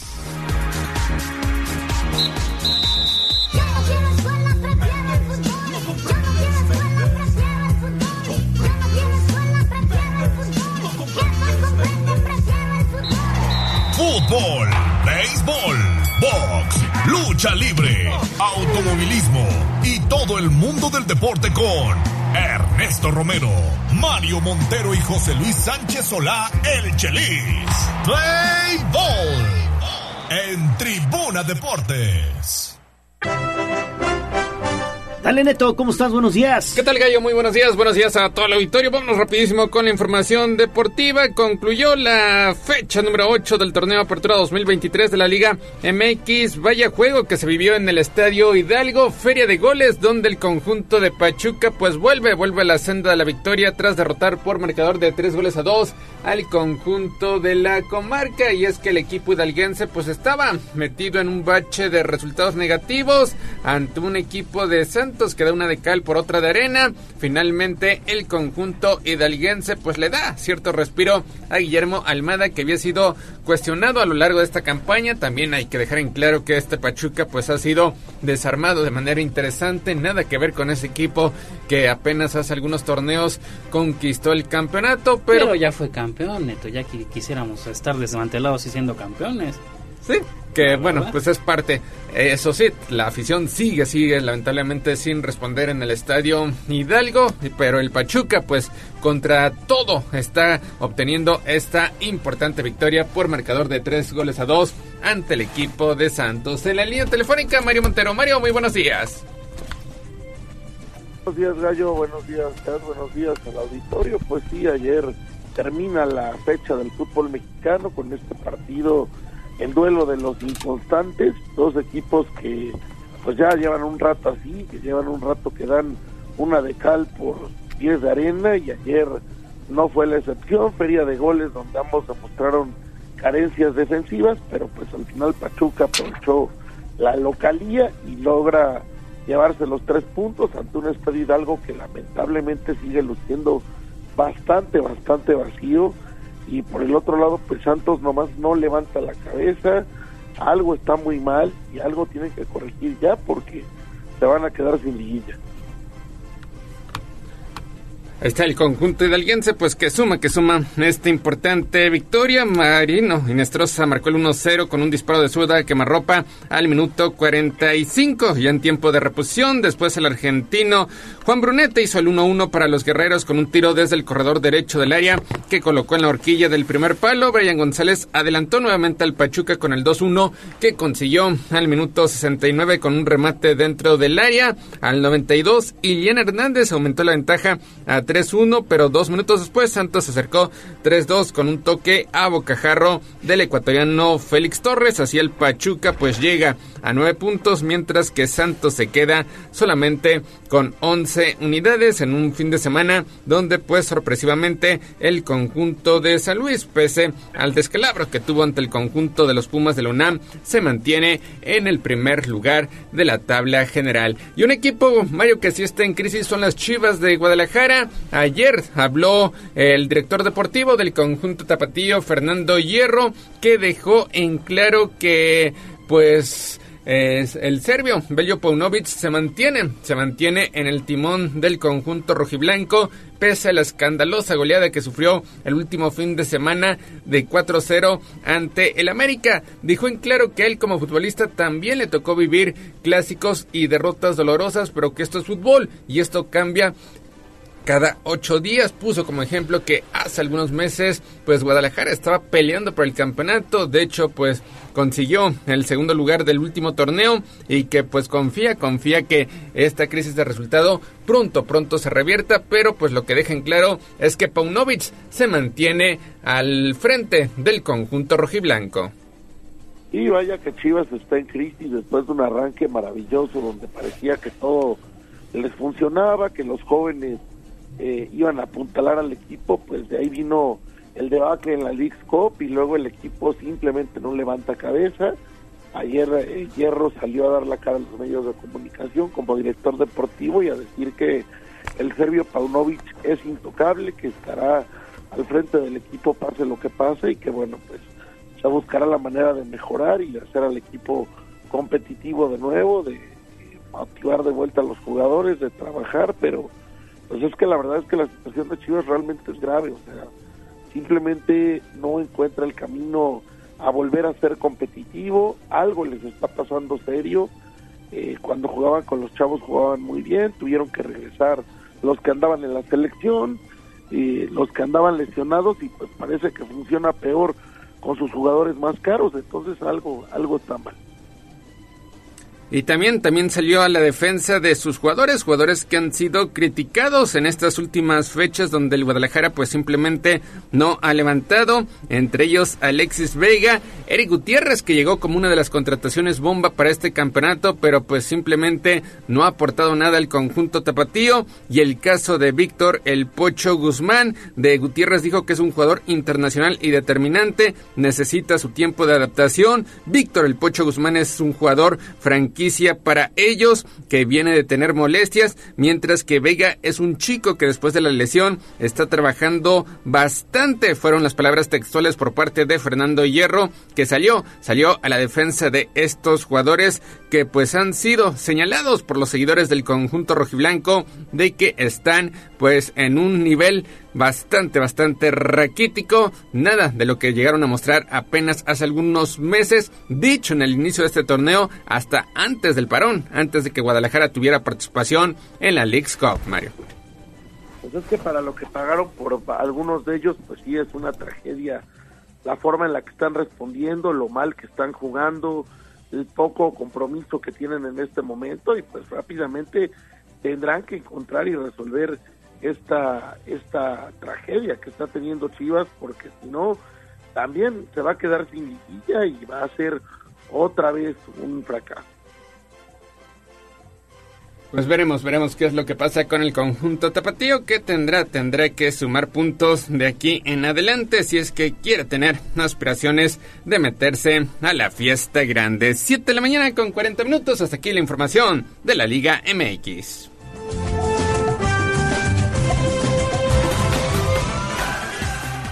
Vámonos, vámonos con el fútbol internacional porque pues la jornada de este martes arranca la UEFA Champions League, el torneo a nivel de clubes más importante en todo el mundo que tendrá como choque estrella el duelo entre el conjunto del Paris Saint-Germain y el Borussia Dortmund. Y es que este duelo se llevará a cabo en el Parque de los Príncipes, dos equipos que no han comenzado bien su temporada. El Paris Saint-Germain que dirigido esta temporada por el ex seleccionador español Luis Enrique sufrió el viernes la primera derrota de la campaña 3-2 contra el Niza, firmando el peor inicio del campeón francés desde que llegó el propietario catarí en el curso 2011-2011 con solamente 8 puntos sumados en los primeros eh, de 8 de 15 disputados allá en la liga francesa, sin peso pesados del vestuario de los últimos años como Messi, Neymar, Verratti, el Paris Saint Germain tiene poco margen de error en el objetivo de ganar al fin su primer título de Liga Campeones al haber quedado encuadrado en el grupo de la muerte donde comparte créditos con el Milan, con el Newcastle y el Dortmund que tampoco ha realizado un inicio de temporada soñado. El sábado ganó 4-2 al Friburgo sin lucirse, pero es apenas la segunda victoria en cuatro partidos, habiendo sumado la mitad de los puntos posibles. Es decir, Mario solamente tiene 8. Y el PSG también se encuentra en una crisis. Es cierto que pues han salido las estrellas que tenía, como lo pidió Mbappé, se fue Neymar, se fue Messi, trajeron algunos compañeros de la selección de Francia, que fue lo que también pidió el Astro, y pues es el momento que el equipo no levanta cabeza, a pesar de que Mbappé mete goles, no es suficiente, y es, es grave por lo que están gastando, las cantidades estratosféricas que están gastando en, jugadores y que están gastando en nómina, entonces, pues, eh, y además, haber traído un técnico del nivel de Luis Enrique, pues, no no les no les está funcionando. Grave grave lo del PSG pero bueno pues eh, como ya dijiste hoy es un día feliz vuelve la Champions después de varios meses de, descanso vuelve una Champions que pues tiene como grandes favoritos a los equipos ingleses al, Manchester City para buscar el, el bicampeonato. Y que bueno pues hoy hoy se presenta el Barcelona también por cierto y pues también, ya comentabas Mario, una Champions League que por primera vez en dos décadas no contará con tres de sus cuatro máximos goleadores históricos. Hablamos de Cristiano Ronaldo, Lionel Messi y Karim Benzema. Entonces la figura a seguir en esta edición es la del noruego Erling Haaland, quien tratará de seguir a la casa de estos delanteros teniendo mejores números que los otros tres a su edad. Y es que el noruego del Manchester City fue el máximo goleador la pasada edición de la UEFA Champions League con 12 tantos, siendo uno de los grandes artífices en el primer campeonato de los Citizens en la máxima competición. A sus 23 años, Haaland ya suma 35 goles en solamente 30 partidos. De seguir esta progresión, pues podría superar los 140 goles anotados por Cristiano Ronaldo o los 129 de Messi en este torneo que pues a ciencia cierta parece una locura, pero pues Haaland lleva buen ritmo. Sí, lo que hace el androide noruego realmente es increíble. Un jugador que no falla, que si la tiene va a anotar, que tiene un portento físico extraordinario, que juega además en hoy el mejor equipo del mundo, en la mejor liga del mundo. Entonces, pues, claro que podría llegar a romper récords históricos. Es, es increíble, es talentoso, es muy completo. Y precisamente del Barcelona, ¿qué, ¿qué esperar Mario? Después de que pues en los últimos dos torneos pues se ha quedado a deber, se ha quedado, se ha quedado en ronda grupal. Parece que esta vez el sorteo pues terminó favoreciéndolo. Eh, sería realmente un fracaso si no supera la ronda grupal. Sí, bueno, el torneo al final resultó ser benévolo con el Barcelona, emparejándolo con el Porto, con el Shakhtar Donetsk y con el Antwerp.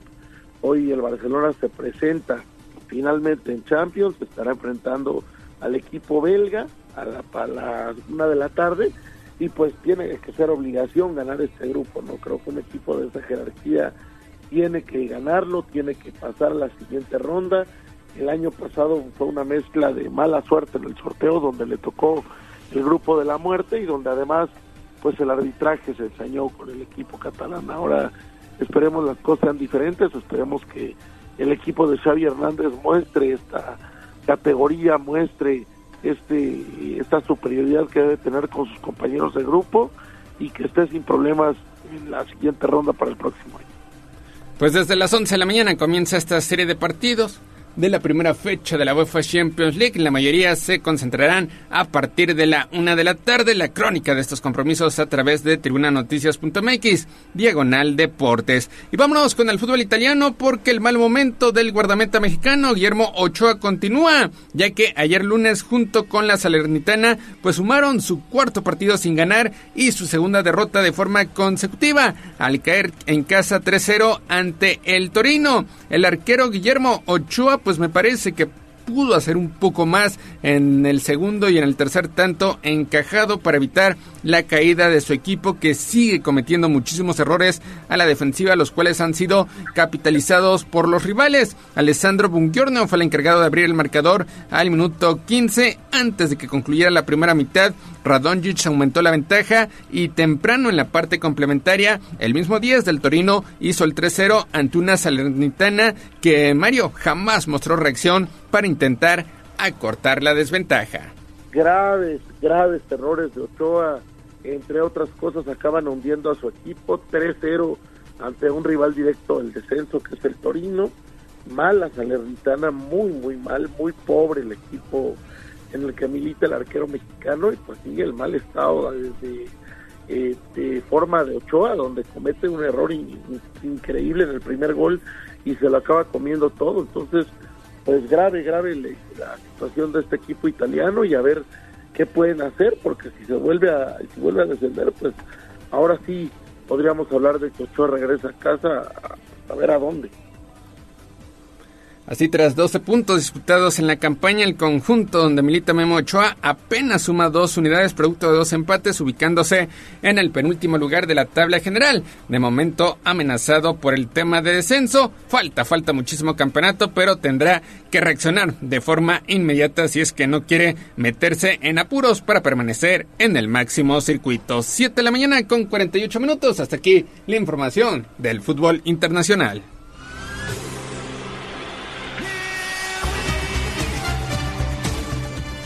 Vámonos, vámonos con el fútbol americano porque se dio el cierre de la fecha 2 ayer con doble cartelera. El lunes por la noche, el estelar corredor Tony Jones corrió para dos touchdowns y el pateador novato Blake Group pateó dos goles de campo y los Santos de Nueva Orleans vencieron Mario a las Panteras de Carolina 2017 mejorando a 2-0 su inicio de esta campaña el mejor desde 2013. Sí, sí, la verdad es que estoy muy contento porque mis jóvenes Santos están teniendo un arranque inmejorable. Ayer un partido donde brillaron las defensivas más que el juego ofensivo, pero la defensiva de los Santos estuvo a, un grandísimo nivel deteniendo al equipo de Carolina que trae a Bryce Young a la selección número uno del último draft.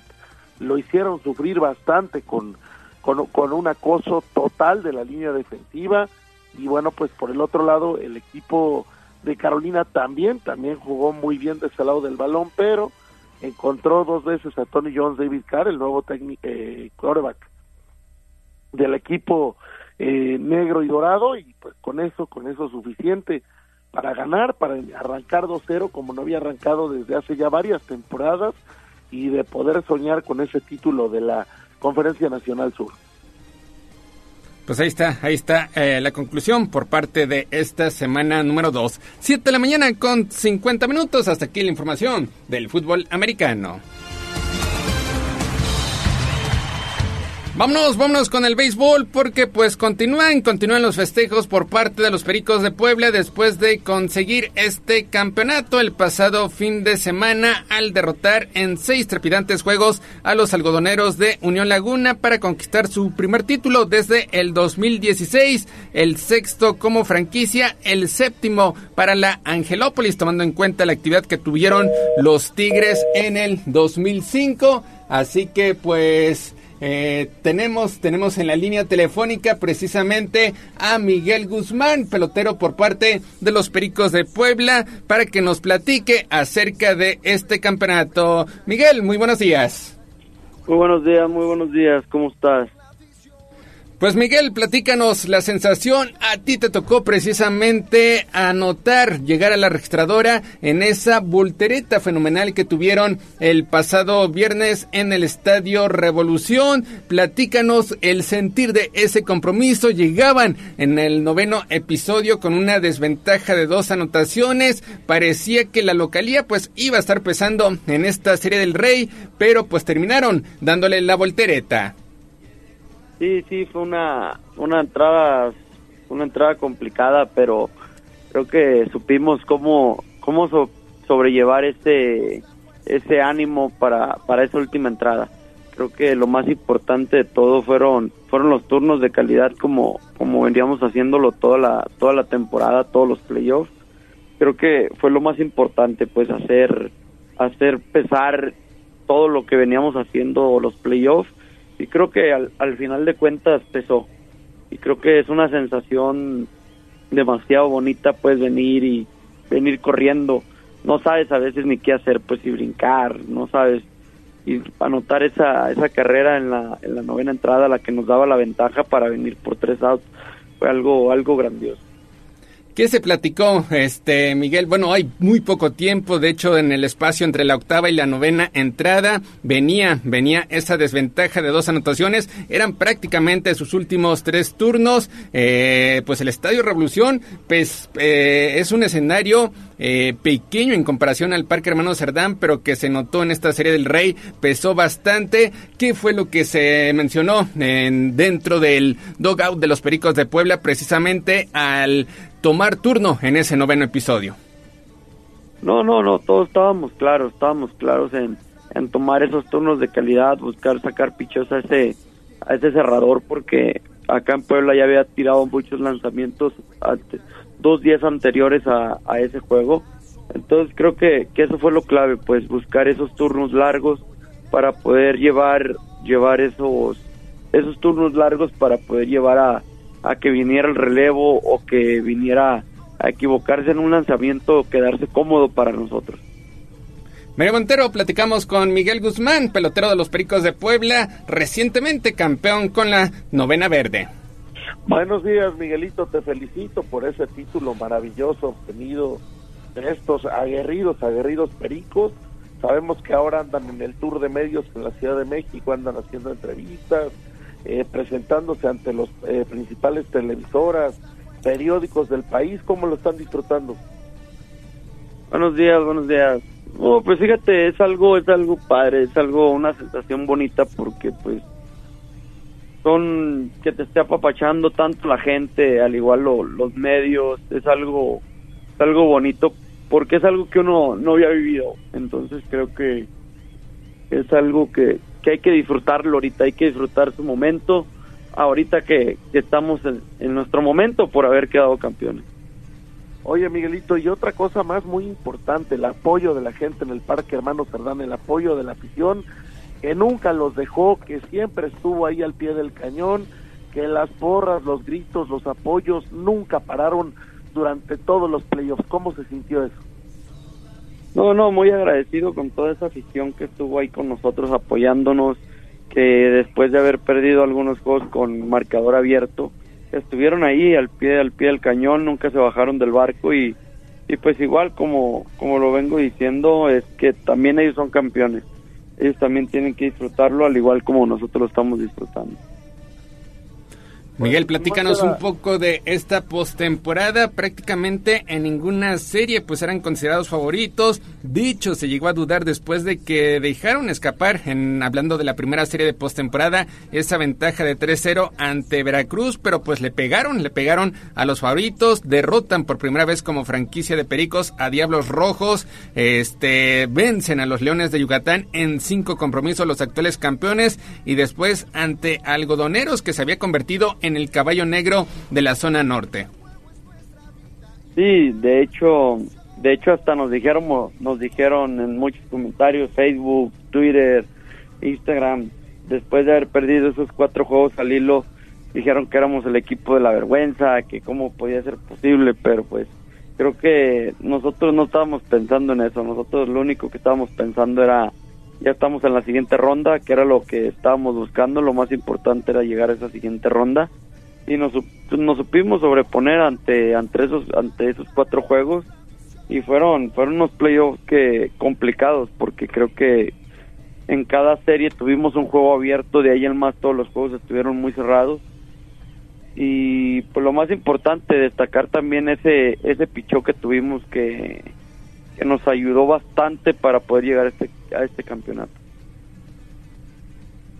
Mario. Pues felicitarte, Miguelito, felicitar otra vez a todo el equipo. Ha sido un placer estarlos cubriendo, estarlos acompañando en la magnífica que fue la estación oficial del béisbol durante estos playoffs. Y bueno, pues eh, preparar lo que será el próximo año. Ya te lo, te lo dijo mi hijo el día de, del- del festejo, que quería que el próximo año volvamos a ser campeones. Y bueno, pues esa es la idea, ¿no? Sí, muchas gracias, muchas gracias. Es la idea, pues lo primordial ahorita es, pues ahorita muchos que vamos a invierno, en cuanto se acabe invierno, venir a, otra vez a descansar y, ya venir a mejorar, a venir a, a hacer mejor, mejor papel del que ya, del que hicimos. Igual mejorar cada quien en sus, en sus números, buscar una, una mejor temporada individualmente, individualmente para que igual del, de la misma manera ayudar al equipo a, a ser mejor, pues. Precisamente, Miguel Guzmán, este, ¿cuál es tu situación contractual? ¿Qué es lo que viene para ti más adelante? Sí, ahorita descansar unos días, descansar unos días aquí, estar con, con la familia, pues disfrutarla, disfrutar este campeonato igual con ellos y pues regresar a, a trabajar, pues llegar a, invierno listo para poder jugar con los Mayos de Navajo. Pues ahí estaremos, ahí estaremos al pendiente de tu andar, precisamente en la Liga Mexicana del Pacífico con los Mayos de Navojoa. Es poco, es poco el tiempo de descanso, ya prácticamente en octubre estará arrancando la Liga Mexicana del Pacífico y desde luego en verano pues te esperamos con los Pericos de Puebla para tratar de defender este campeonato y sobre todo porque pues también ya viene pues esta edición de torneo regional donde Pericos pues el próximo año será el representante de nuestro país, Miguel. Sí, sí, ahorita, como te lo digo, descansas un poco, pero reportas ahí con en invierno, igual regresas otra vez, descansas un poco y hay que refrendar ese, ese, ese, ese campeonato, hay que ir por ese bicampeonato porque nosotros creo que estamos para cosas grandes. Si seguimos con el equipo como estamos, creo que, que este equipo va para cosas muy grandes. Es un equipo muy unido, una familia, que es lo más importante, que es lo que nos ayudó también a llegar a este campeonato. Pues Mario, ahí están las palabras por parte de Miguelito Guzmán. Pues muchas felicidades, Miguelito, a disfrutar con la familia, a disfrutar este campeonato y que tengas un gran invierno en la Liga del Pacífico. Muchas gracias, muchas gracias, saludos, espero que estén bien y igual disfruten lo que también estuvieron, estuvieron ahí apoyándonos, igual son campeones. Pues muchísimas, muchísimas gracias, Miguelito Guzmán. Ahí está pelotero de los Pericos de Puebla, que pues fue parte, parte de esta novena que hizo historia a lo largo de esta campaña 2023, consiguiendo el campeonato apenas el viernes pasado, derrotando en seis trepidantes juegos a los algodoneros de Unión Laguna. Pues 7 de la mañana con 59 minutos, Mario, prácticamente estamos llegando a la recta final de esta sección. Solamente recordar que pues tendremos, tendremos este fin de semana fútbol aquí en Angelópolis, Puebla ante Pumas. Y pues en tribuna, en tribuna seguimos eh, con los obsequios. Pendiente porque a lo largo de este martes saldrá la dinámica para estar presente en el terreno de juego el próximo viernes previo al Puebla ante Pumas, uno de los partidos más atractivos de la campaña. Así es, eh, Tribuna Deporte siempre consintiendo a la afición, eh, seguramente habrá muy buenos regalos en esta semana, para que regalarán boletos y pues a ver, a ver qué tal viene el Puebla después de ese empate doloroso ante eh, Querétaro. Eh, Puebla tiene que levantar el vuelo ante unas Pumas que también vienen volando muy bajo después de la derrota dolorosa que se llevaron el domingo. Pues muchísimas gracias Mario, estaremos en contacto mañana. Gracias Neto, gracias al auditorio, que tengan muy buen día. 8 de la mañana en punto. Gallo, hasta aquí llegamos con la información deportiva. Gracias, Neto. Vamos a hacer una pausa y regresamos.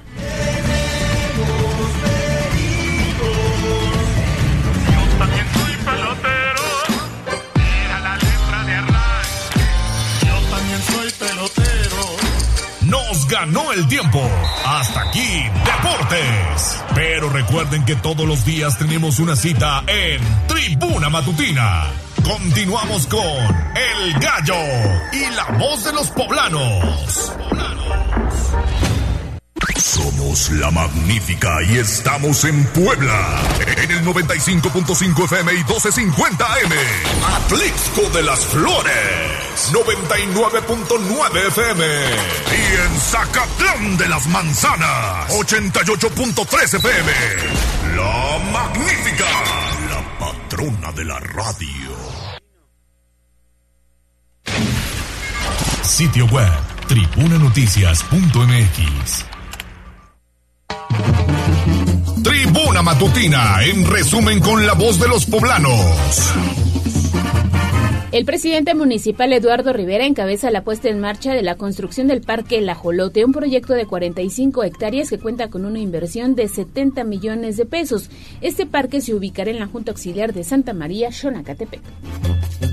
En el 2022, Puebla destinó 2.8 pesos por habitante a las áreas de protección civil, reveló el INEGI. La Secretaría de Gobernación interviene para evitar un enfrentamiento mayor con habitantes de Cacalotepec que el día de ayer bloquearon la carretera hacia Tlixco por varias horas.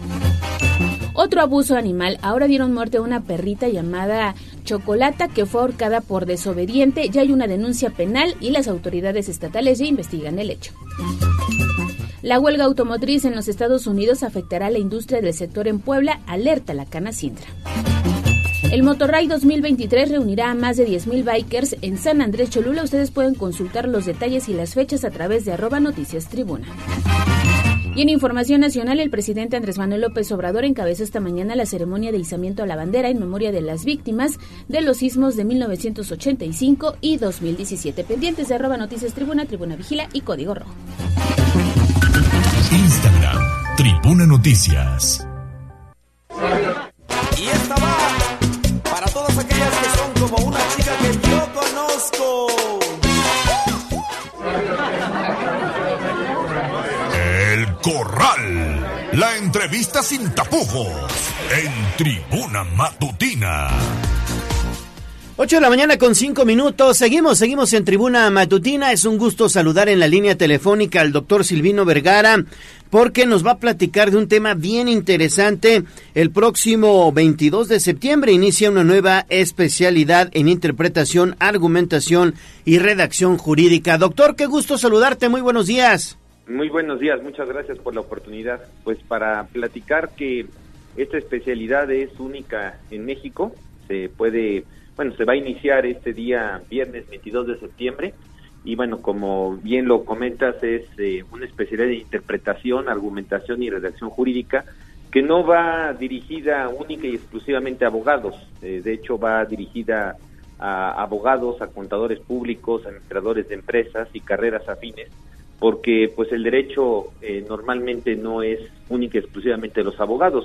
¿Cuántos eh, normalmente estamos hablando del derecho? Estamos hablando de obligaciones legales, de disposiciones jurídicas y finalmente pues el problema muchas de las ocasiones es la, manera de entenderlo, de interpretarlo, de poderlo argumentar y bueno, también incluso hasta de la redacción jurídica. Hay ocasiones que hay hasta problemas para pues redactar un documento y de ahí nace eh, hasta juicios y problemas interminables. Entonces, esta ocasión vamos a iniciar el día viernes 22, esta especialidad que tiene reconocimiento de validez oficial ante la Secretaría de Educación Pública, es decir, se otorga una cédula profesional.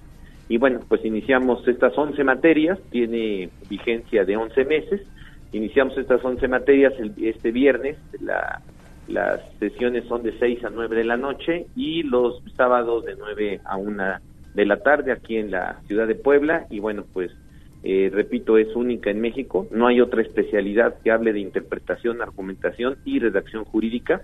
Y bueno, pues vamos a iniciar como las universidades, los centros de estudio, las escuelas, eh, deberíamos de iniciar siempre los ciclos escolares, pues con una apertura de una clase pues digamos una conferencia magna, ¿no? Y en este caso el director de la maestría de la eh, de la de filosofía del derecho en la Universidad de Buenos Aires, Argentina, nos va a hacer favor de abrir esta pues este esta esta especialidad, estos trabajos con un tema que versa sobre la seguridad jurídica y la y la actualidad, porque hoy dentro de las cosas que tenemos principalmente pues es la incertidumbre, ¿no? ¿Qué va a pasar mañana? Si los contratos se cumplen, si efectivamente interpreto de esta manera la ley y todo esto pues versa precisamente con este tema de la seguridad jurídica y pues de la especialidad que estamos ahora eh, comentando.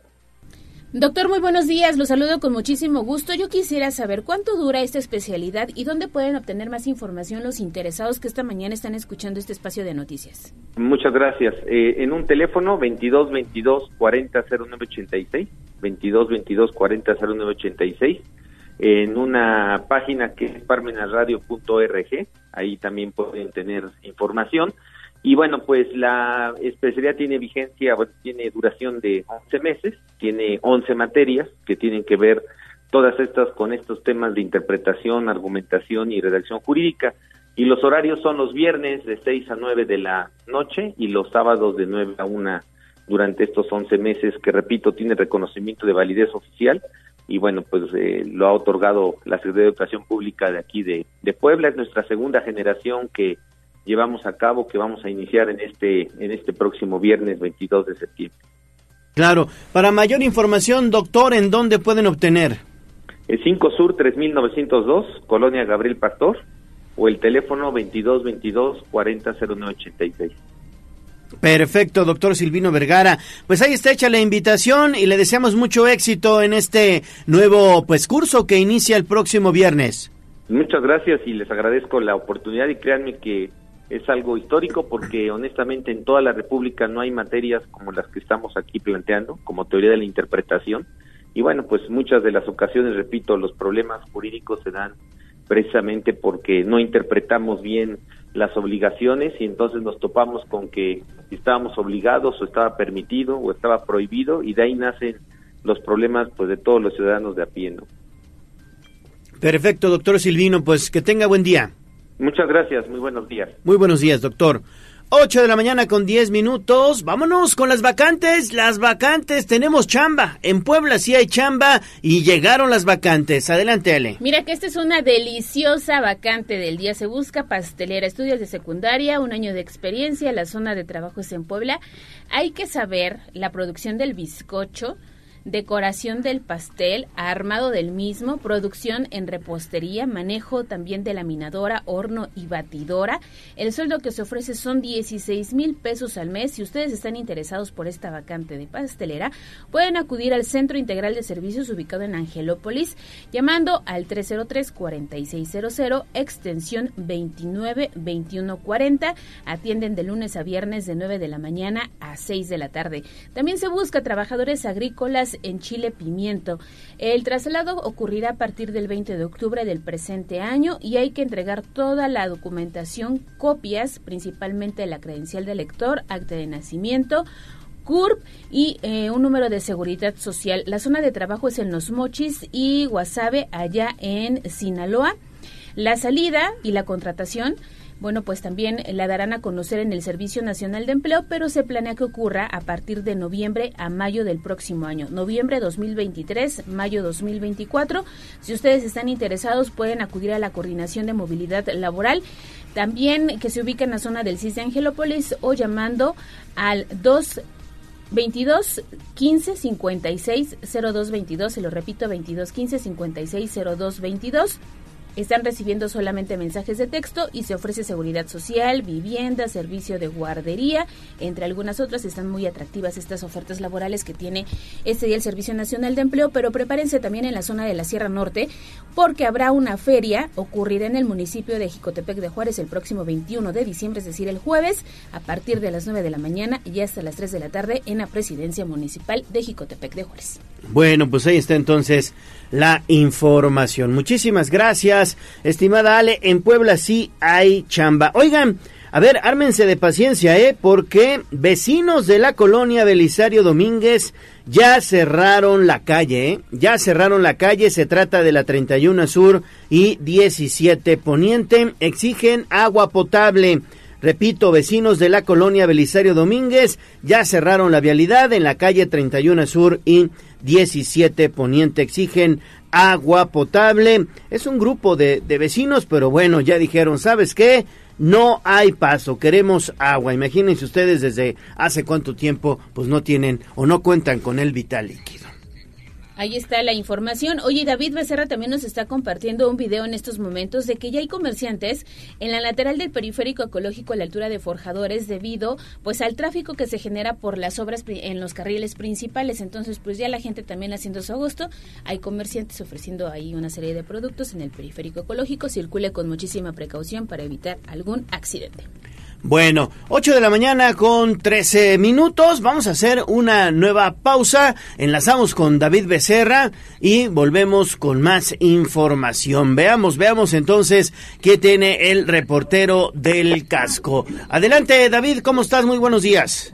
Gallo, pues circulando las calles del periférico precisamente y como lo acaba de comentar Ale hace algunos minutitos, pues sí, precisamente es que los comerciantes ya empezaron a tomar justamente esta vialidad de lo lento que circula precisamente el tráfico en esta zona por las reparaciones que ya sabemos que se están llevando a cabo desde el pasado 22 de julio, derivado de este incidente fuerte con la pipa que incluso pues explotó, pues ahora los comerciantes ya se pueden ver en el sitio vendiendo peluchitos, vendiendo las clásicas cortinas para los automóviles por el sol, vendiendo matamoscas de estos que parecen raqueta y electrocutan precisamente a la mosca. Y pues bueno, gallo, esto ya se está convirtiendo, parece bulevar, parece bulevar con semáforo, porque ya son tres, cuatro o cinco incluso los comerciantes ambulantes que se encuentran ya eh, caminando entre los carriles para ofrecer sus productos. Así esta situación en periférico y que además retrasa a algunos usuarios. Ayer Gallo comentaban que desde la zona de Cuautlancingo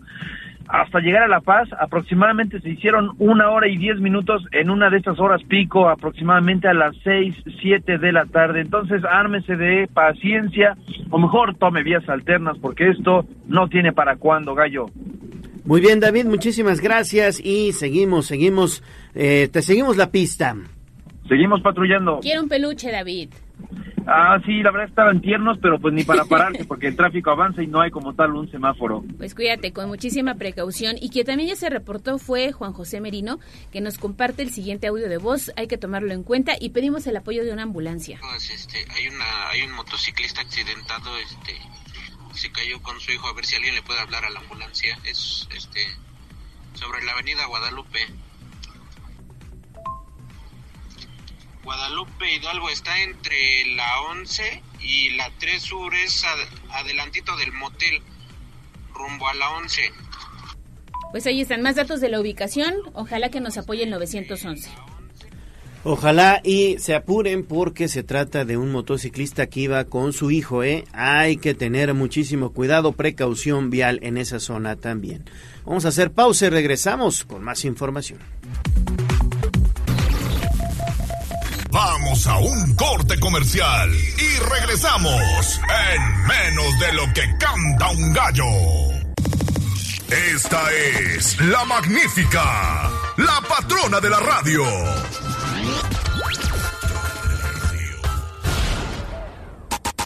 Seguimos con el gallo de la radio. Instagram, Tribuna Noticias. Y esta va para todas aquellas que son como una chica que yo conozco. El Corral. La entrevista sin tapujos. En Tribuna Matutina. 8 de la mañana con 19 minutos. Es un gusto saludar en el estudio de Tribuna Matutina a nuestro amigo el buen Pepe Chedraui. ¿Cómo estás, Pepe? Leo, ¿cómo estás? Muy buenos días. Muchas gracias por recibirnos. Ale, muy buenos, Buenos días. días, buenos Buen días. día a todo el auditorio. Ya me urgía platicar contigo, ¿eh? Ya me urgía platicar contigo. Cada vez que ganaban los pericos decía, no, el Pepe ha de estar bien feliz. Feliz, con el triunfo de pericos. Y después con estos juegos que dieron en esta última serie contra algodoneros de Unión Laguna, la verdad es que se vieron espectaculares. Y en pleno grito, Sí, además. sí, aparte, sí, sí. aparte, se dio perfectamente los tiempos, muy bien, este, nos, nos respetaron el grito, nos respetaron los, los, este, los fuegos artificiales, eh, todo el speech, y al final de todo volvió a agarrar el micrófono el señor gobernador dijo, Perico es campeón, creo que es muy padre. Cinco de 10 juegos se ganaron la novena entrada. Sí. Eso está, eso es impresionante, Sí, ¿no? sí, eso fue, elevó la tensión máxima, cardíaca totalmente y muy contentos, la verdad, muy contentos por la directiva que le echó todas las ganas, por el manager que también estuvo ahí metidísimo con toda la presión del mundo y bueno, los jugadores que fueron, que dieron una, ¿sabes qué, se- qué pasó? Se conjugó muy bien la parte baja y la parte alta de los bateadores. La defensiva muy bien todos, pero cuando dejaban de batear el 2, 3, 4, 5, bateaba el 6, 7, 8 y 9. Eso fue, así ganamos, ¿eh? Si tú te fijas, el que mete el, el hit ganador, vamos a decir, obviamente todos contribuyen, pero es Leo Germán, que es el sexto o séptimo bat. Sí. La sí, verdad sí, sí. es lo que digo que se conjugó muy bien, porque Chris Carter pues sí dio sus jonrones. es- El bateo oportuno como el tal. bateo oportuno, exactamente. Y les fue muy bien y muy contentos, muy contentos por Puebla, la verdad, que ya creo que se merecía. Teníamos desde 2016 que no se ganaba. Teníamos 10 años sin ganarle a Diablos, Sí, un gran, gran equipo. Y la verdad, el que se merece todo el aplauso es la afición. La afición retacó el hermano Cerdán los tres días que estuvieron, bueno, los seis, tres, seis con tres con con Yucatán y después tres este con la Laguna, ¿no? Bien importante, a reventar, la gente muy contenta. Ya no sabía si querías que se, que se suspendiera o que aguantara, porque todo el mundo comiendo semitas y los tacos de cochinita y lo- todo, bueno, fue un gran éxito para todo, para la afición y por supuesto para los pericos. Ahí vi un video en donde el manager, que es Sergio Castellum, te Sí. dice, oye Pepe, tú me trajiste la buena vibra, tú me trajiste... ¿Qué, qué pasó ahí? Yo, Es que yo me quedé pensando. Acuérdate que tenemos un podcast, Pepe Charagüey MX, ahí lo pueden ver todos los viernes, déjame echar Sí. un comercial. Y en ese podcast, el primero que salió en ese podcast fue el, El manager. Gastelum. Ah, y le dije, mira. vas a tener una gran temporada y nos vamos a ser campeones. Esto fue, la verdad, fuera de, de cámaras. Y cada que íbamos al estadio, bajaba, le daba un abrazo y dije, hoy ganamos. Y así se fue dando y se fue dando y se fue dando. Y esa felicitación nos las da cuando le ganan a Yucatán, cuando somos campeones del sur.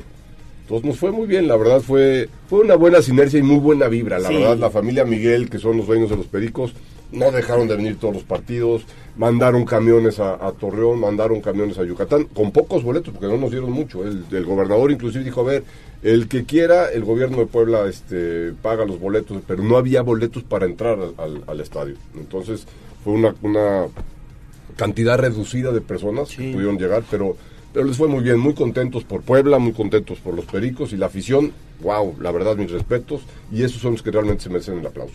Sí, Sí, que también llenaron el zócalo de la ciudad del sábado. Ah, después el desfile también El fue desfile muy de los importante. campeones. Al final del desfile cívico, terminando el festejo, pues fue el, desfile de, de los pericos y también gran recibimiento en el Zócalo. Desde, desde el gallito que nos subimos al camión, ahí la gente estaba muy contenta celebrando con los jugadores y cuando llegaron al Zócalo, bueno, pues estalló la gente. Y, ¿Y la qué se siente cargar la copa? espectacular. ¿Sí? La Copa Sachila. La Copa Sachila, que no la teníamos ahora sí que desde 2016, entonces bien importante tomarlo en cuenta y pues ya hoy, ayer y hoy este salió el presidente y el dueño del equipo diciendo va a haber pericos para largo, estamos reforzando el equipo, la gente que jugó, inclusive Chris Carter, había ahí una duda si se quedaba o no se quedaba, están trabajando para que se quede obviamente, no es definitivo, pero la directiva está trabajando en ese tema, entonces no podemos dejar no podemos dejar ir a esas personas que hicieron este gran triunfo, ¿no? Es que, ¿sabes qué? Lo- los peloteros están bien enchufados con la afición, les gusta la ciudad, sienten, obviamente, cuando juegan, como el apoyo de los aficionados está siempre en el parque de béisbol el Mano Cerdán. Y bueno, pues muchos de ellos, como bien lo mencionas, Pepe, se quieren quedar aquí, aquí en Puebla. muy a ¿no? gusto en Puebla, la verdad, se vive muy a gusto en Puebla y ellos están muy a gusto. ¿Y sabes qué dijeron? Es bien importante. Ay, se- muchos de las personas que jugaron fueron jóvenes y eso es parte de una escuela que tienen ya pericos en Puebla que está generando mucha, mucha afición en diferentes partes del estado y en diferentes municipios van y juegan en diferentes municipios. Entonces eso levanta el ánimo de las personas y levanta el ánimo de los, de los mismos aficionados y están destacando muchos jóvenes que a la larga van a dar, ojalá se pueda jugar con, con, con más y más mexicanos en el campo.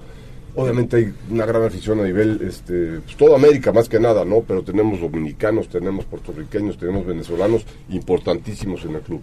Sí, y esto fíjate que nos lleva a analizar otro tema, pero que viene ligado al deporte, que es el desarrollo de espacios de diversión, recreación y deporte para los jóvenes. Eso es bien importante. Para que sigan, para que sigan formándose como deportistas y no piensen en otras cosas ahorita que estemos viviendo una situación bien difícil. Es bien complicado, pero tú atinadamente lo dices. Creo que la parte de parques y jardines y espacios importantes para poder hacer deporte es muy importante. Sí. Y hoy en día en Puebla, te- la verdad, se carece mucho. Fuimos a, a un estadio que está ahí en la 11 Sur por, por el, por el Sí, el, campestre el Atoyac. el Atoyac. El espacio está espectacular. Desgraciadamente nos pedían luz, nos pedían pasto inclusive, porque juegan en, en- en tierra.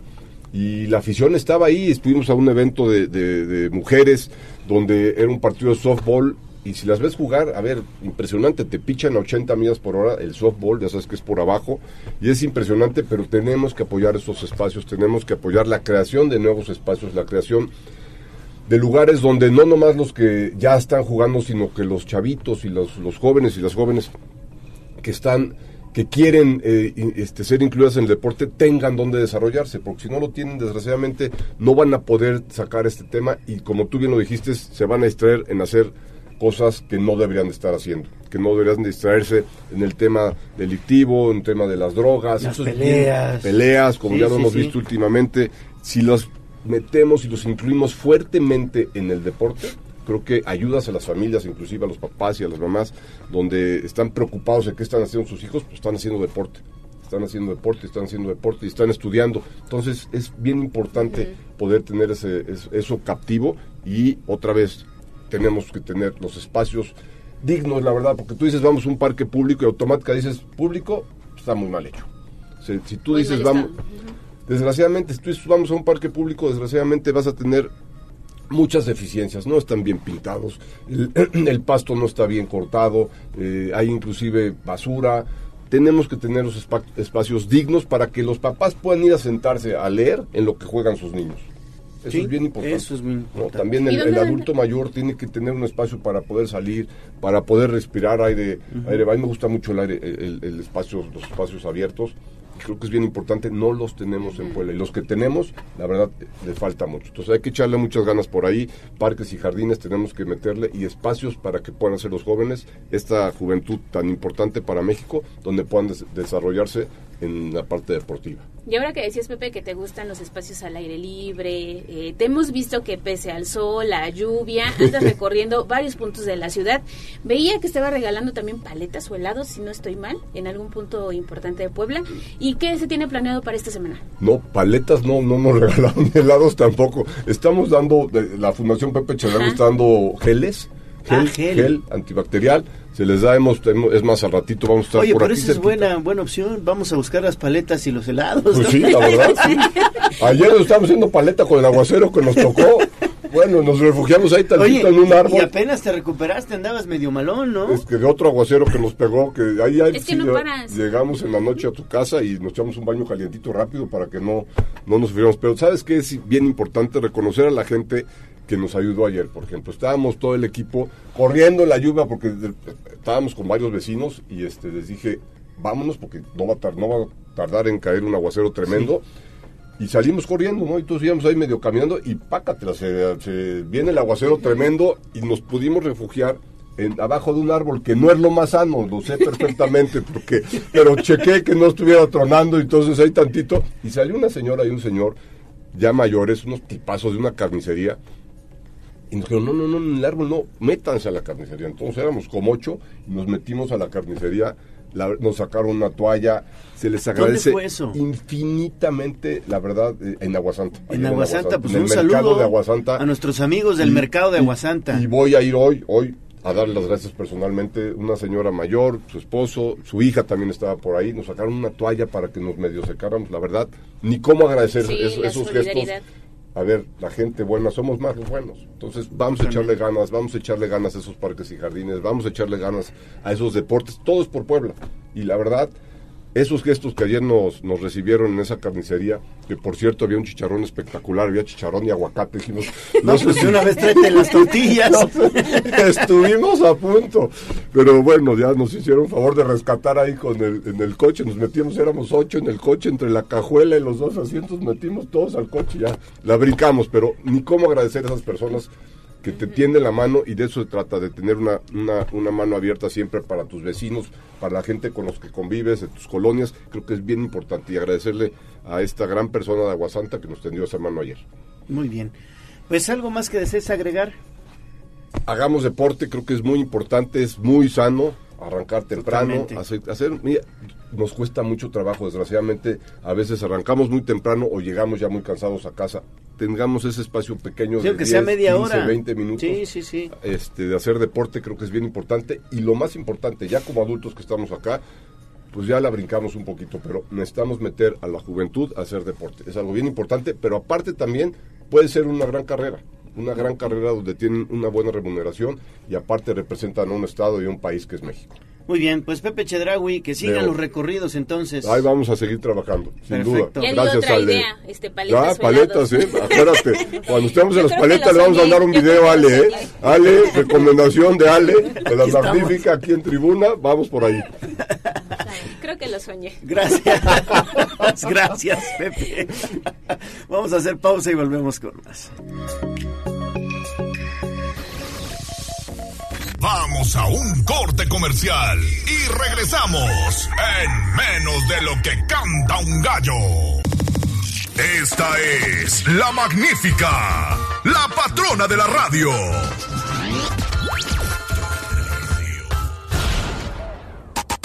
Seguimos con el gallo de la radio. Twitter, arroba tribuna vigila.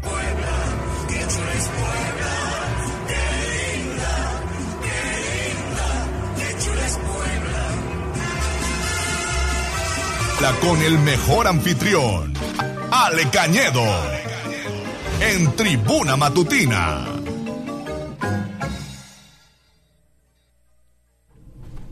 Ocho de la mañana con 33 minutos. ¿Cómo estás, Ale? Te saludo con gusto. Buenos días. Buenos días, mi querida Tocaya Ale. Hola, mi querido Leo. Un saludo a todo el auditorio y un saludo principalmente del presidente municipal Eduardo Rivera, que después de las fiestas patrias nos pide que sigamos recorriendo la ciudad, que el rumbo siga siendo el centro histórico de Puebla y todo lo que tiene que ver con la historia, la cultura, las actividades que pueden ser para todos los poblanos y los visitantes. Espero que hayan tenido unas buenas fiestas patrias. Y ahora, sigamos ahora por la zona fundacional. Vamos a conocer un lugar muy importante ubicado justo atrás de Casaguayo, la parroquia de la Cruz, en la 12 Norte y 16 Oriente. Y esto es que debido a la extensa cobertura geográfica y a la gran población que dependía de la parroquia de San José, el obispo don Manuel Fernández Santa Cruz decide fundar en 1693 una parroquia dedicada a la Santa Cruz para administrar los sacramentos en esta zona de los barrios de la ciudad. La fachada es una mezcla de estilos arquitectónicos entre el barroco y el neoclásico.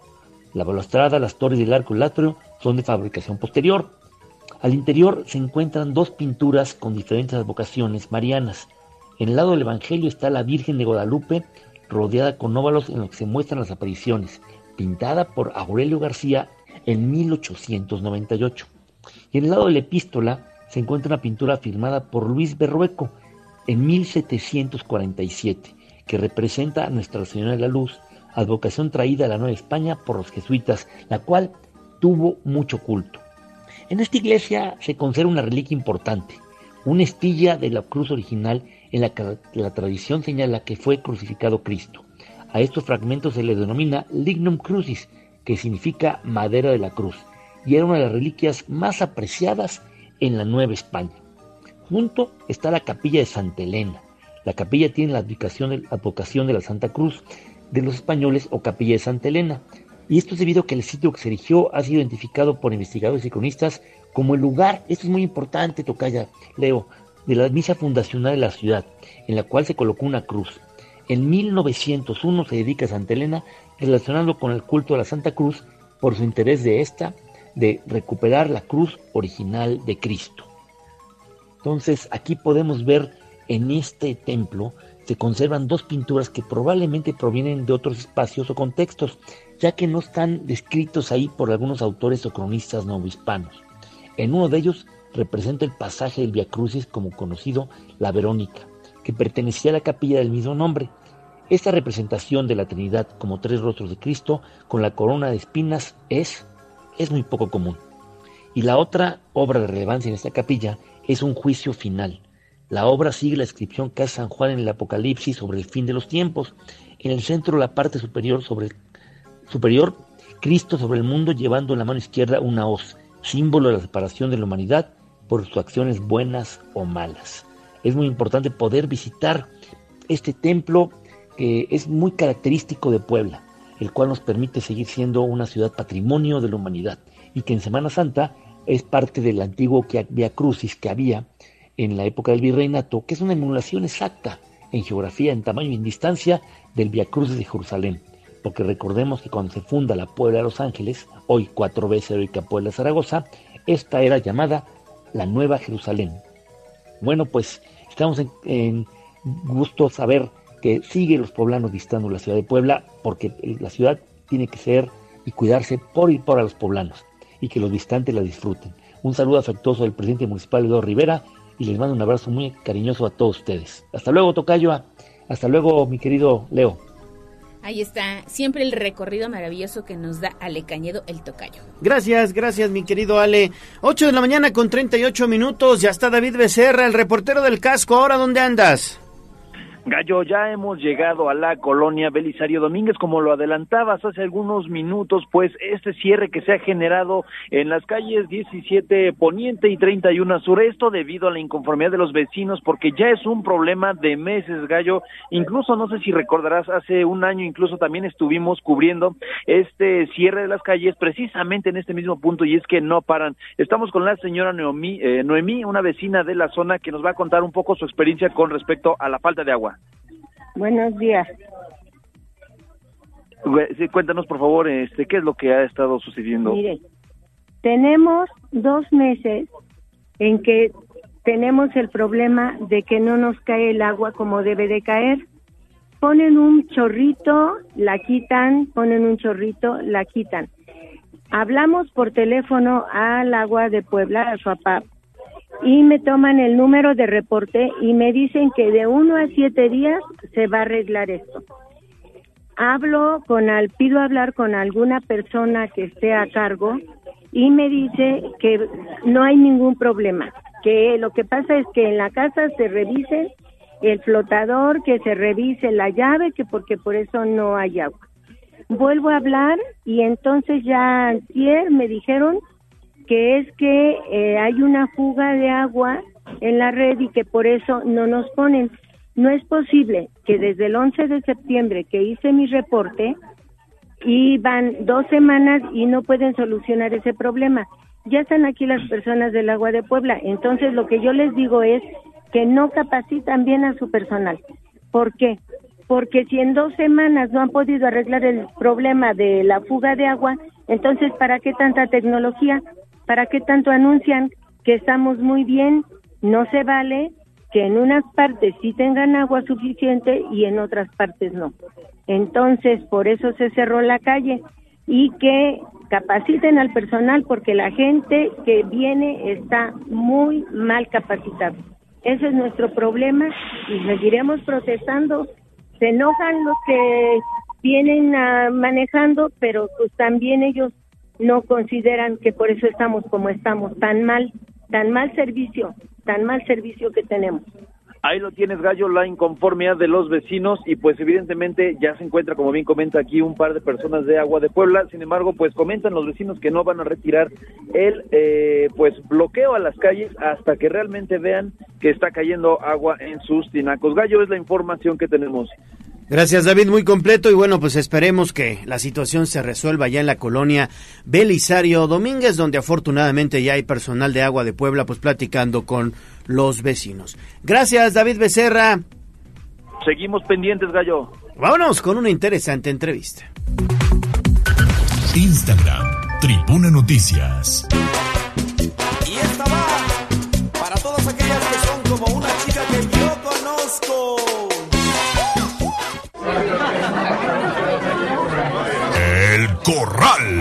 La entrevista sin tapujos. En Tribuna Matutina. Es un gusto saludar aquí en el estudio de Tribuna Matutina a José Antonio Hernández. Él es integrante del Club Rotario Mirador y nos viene a hacer una interesante invitación. ¿Cómo estás, José Antonio? Bienvenido. Gracias por recibirnos, Ale, Leonardo. Buenos días.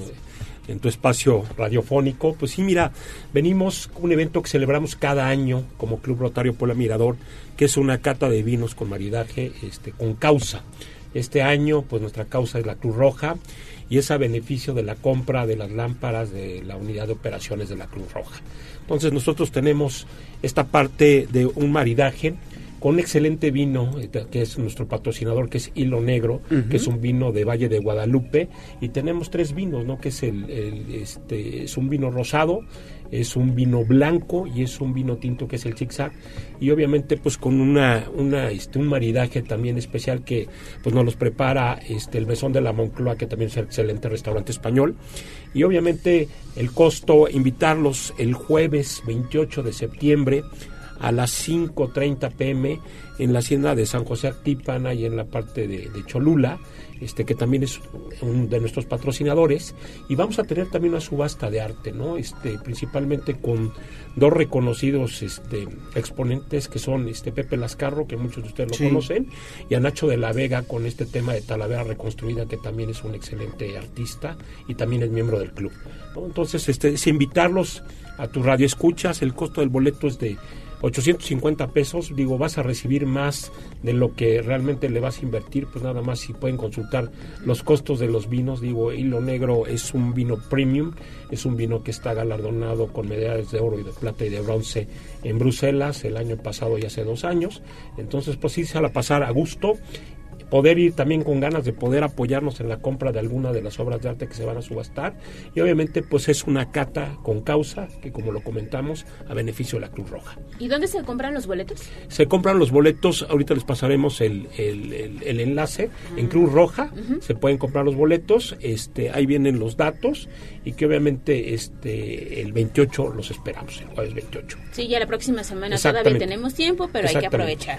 Exactamente. Y sobre todo porque se trata de una actividad a beneficio del Hospital de Cruz Roja Puebla, que afortunadamente cada vez pues está mejor en cuanto a infraestructura, en cuanto a instalaciones y en esta ocasión pues todo esto que se recaude lo van a destinar para la iluminación, equipo de iluminación para quirófanos. Sí, fíjate que siempre lo que platicamos, siempre cuando pasa algún accidente o algún percance, pues en los primeros que pensamos es en la Cruz Roja. Y ahora pues nos toca también a nosotros pensar en ellos y cómo poderlos ayudar. Claro, entonces esto sería el próximo 28 de septiembre a las cinco y media de la tarde, allá en la hacienda de San José Actipan, que está ubicada en el kilómetro 2.1 de la carretera Cholula-San José Actipan, en la altura de Santa María Tonancintle. Perfecto. Perfecto, pues ahí está.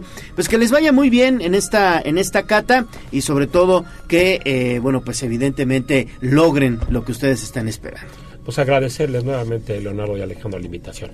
Y Perfecto. invitarlos también a que nos acompañen. Claro, nos damos Muchas gracias. por allá. Lo Gracias. importante es ayudar a la Cruz Roja. Exactamente. Bueno, pues muchas gracias José Antonio Hernández del Club Rotario Mirador y bueno, pues que les vaya muy bien. Gracias. nuevamente. 8.45, vamos a hacer una pausa y regresamos con más a Tribuna Matutina. Vamos a un corte comercial y regresamos en menos de lo que canta un gallo. Sitio web tribunanoticias.mx.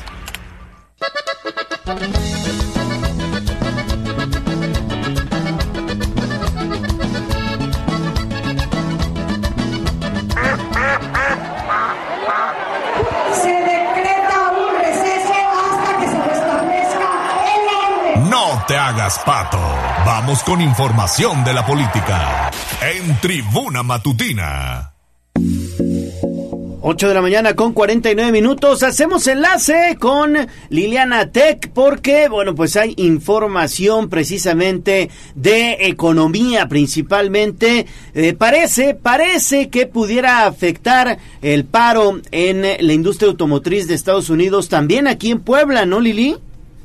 Sí, ¿cómo estás, Gallo? De nueva cuenta te saludo con mucho gusto. Pues sí, fíjate que Luis Espinosa Rueda, quien es presidente en Puebla de la Cámara Nacional de la Industria de la Transformación, la Canacintra, declaró que la huelga automotriz en los Estados Unidos es una bandera naranja para el sector a nivel global y en el caso particular de la entidad pone en alerta a las armadoras y las empresas de autopartes.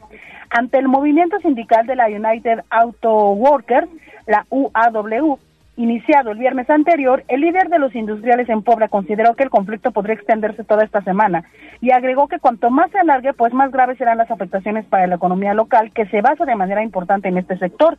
En Puebla, recordó el industrial, operan factorías que fungen como proveedoras de autopartes y servicios de logística para las empresas automotrices involucradas en el paro de actividades y aunque hasta el momento no hay repercusiones, porque el inicio de la huelga es muy reciente, pues sí habrá un impacto negativo que se va a medir al paso de los días. Escuchamos lo que él dijo. Todavía eh, no impacta en Puebla, pues esto estalló el viernes, pero sí es, un, es una bandera naranja, digamos, no roja, pero sí va a tener, eh, si, se vuelve una, así como yo oí en la mañana la entrevista del líder de la UAW, este, sí lo veo muy determinante en que sea un, un aumento salarial significativo. Eh, obviamente eh, va a impactar en, el, en, la, en la parte de las negociaciones del próximo año de los sindicatos en México y asimismo consideró que el movimiento de la UAW tendrá un efecto sobre las revisiones salariales en México, ya que los parámetros de sueldos y salarios de la industria automotriz se miden a nivel mundial. El viernes, hay que recordar, trabajadores de las plantas de General Motors, Ford y Stellantis iniciaron una huelga en demanda de mejores salarios en las factorías de Missouri, Ohio y Michigan. Es el reporte, Gallo. Muy bien, Lili. Y bueno, también para el nuevo secretario estatal de Desarrollo Económico o de Economía, consideran que el reto que tendrá pues es precisamente consolidar la Ley de Desarrollo Económico Sustentable, ¿no? Sí, fíjate que, bueno, pues tras la salida de Olivia Salomón de la Secretaría de Economía a nivel estatal, Luis Espinosa Rueda, presidente de la Cámara Nacional de la Industria de la Transformación, la Canacintra, dijo que la persona que arriba esta cartera deberá dar continuidad a las políticas públicas iniciadas por su antecesora. Él destacó que el mayor reto del el nuevo integrante del gabinete de Sergio Salomón Céspedes Peregrina, gobernador de Puebla, será conseguir la promulgación de la Ley de Desarrollo Económico Sustentable, que el anterior funcionario dejó pendiente y que es necesario actualizar para apuntalar el crecimiento sostenible de la actividad económica en la entidad. Indicó que el nuevo secretario deberá además encargarse del cierre de administración, por lo que tendrá el compromiso de consolidar las inversiones que se han anunciado por parte del Estado, tanto para lo que resta del año como para lo que falta del sexenio. Escuchemos. Mantener, yo creo que tiene que haber alguien que dé el cierre y la continuidad de los programas, que a final de cuentas publique la nueva ley de, de desarrollo económico sustentable y creo que eso es lo que nosotros esperaríamos por parte del nuevo, nuevo o nueva secretaria de Economía. Espinosa Rueda destacó que el trabajo de Olivia Salomón al frente de la Secretaría fue pues importante porque logró algo que sus antecesores no pudieron y eso fue implementar políticas públicas transaccionales, una petición del sector desde hace años que había sido ignorada. Agregó que las estrategias encaminadas a explotar el potencial económico del Estado deben tener efectos a largo plazo y como ejemplo dijo que la integración de los diferentes clústeres económicos es parte de una estrategia que impulsa también el desarrollo de todos los sectores y no solo de la automotriz, ya que Puebla tiene buenos resultados en las ramas turística, textil, mueblera, médica, incluso en la educación superior, por lo que ha sido un gran acierto apostar por la diversificación de la economía. Es el reporte. Perfecto, Lili, pues muchísimas gracias y que tengas excelente día. 854, espectáculos.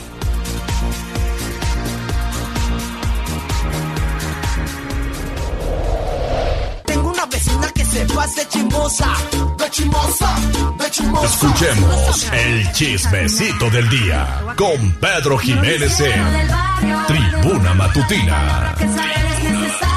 Es el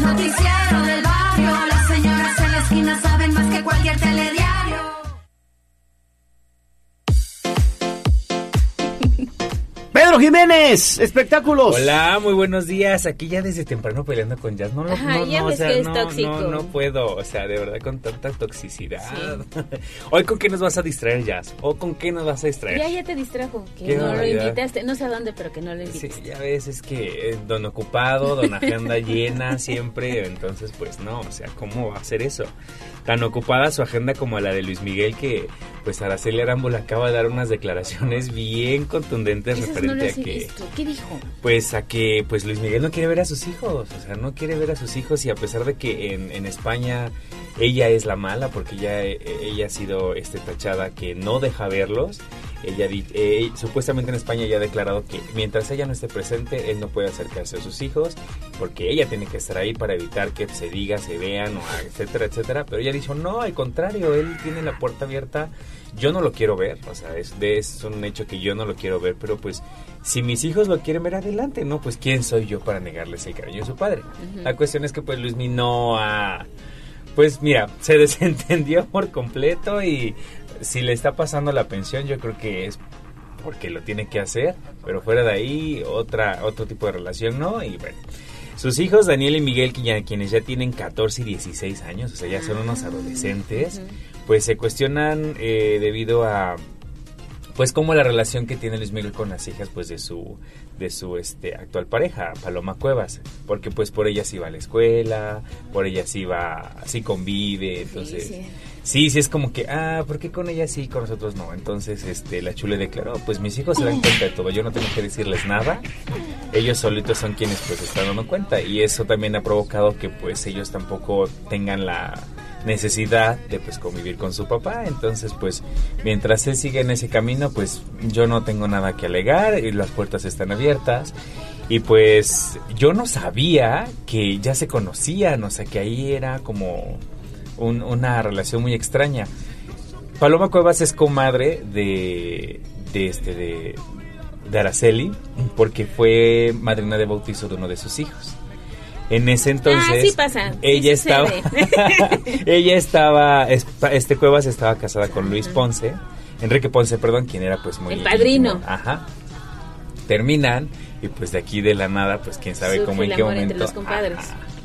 Sí, entonces dice, yo cono a la yo conozco muy bien, este sí es mi comadre, estuvo en la pila bautismal cargando a mi hijo, pero pues, o sea, yo con ella no, no tengo ningún tema, o sea, ya Luis y yo ya habíamos terminado, entonces pues si se dio, se dio, ¿no?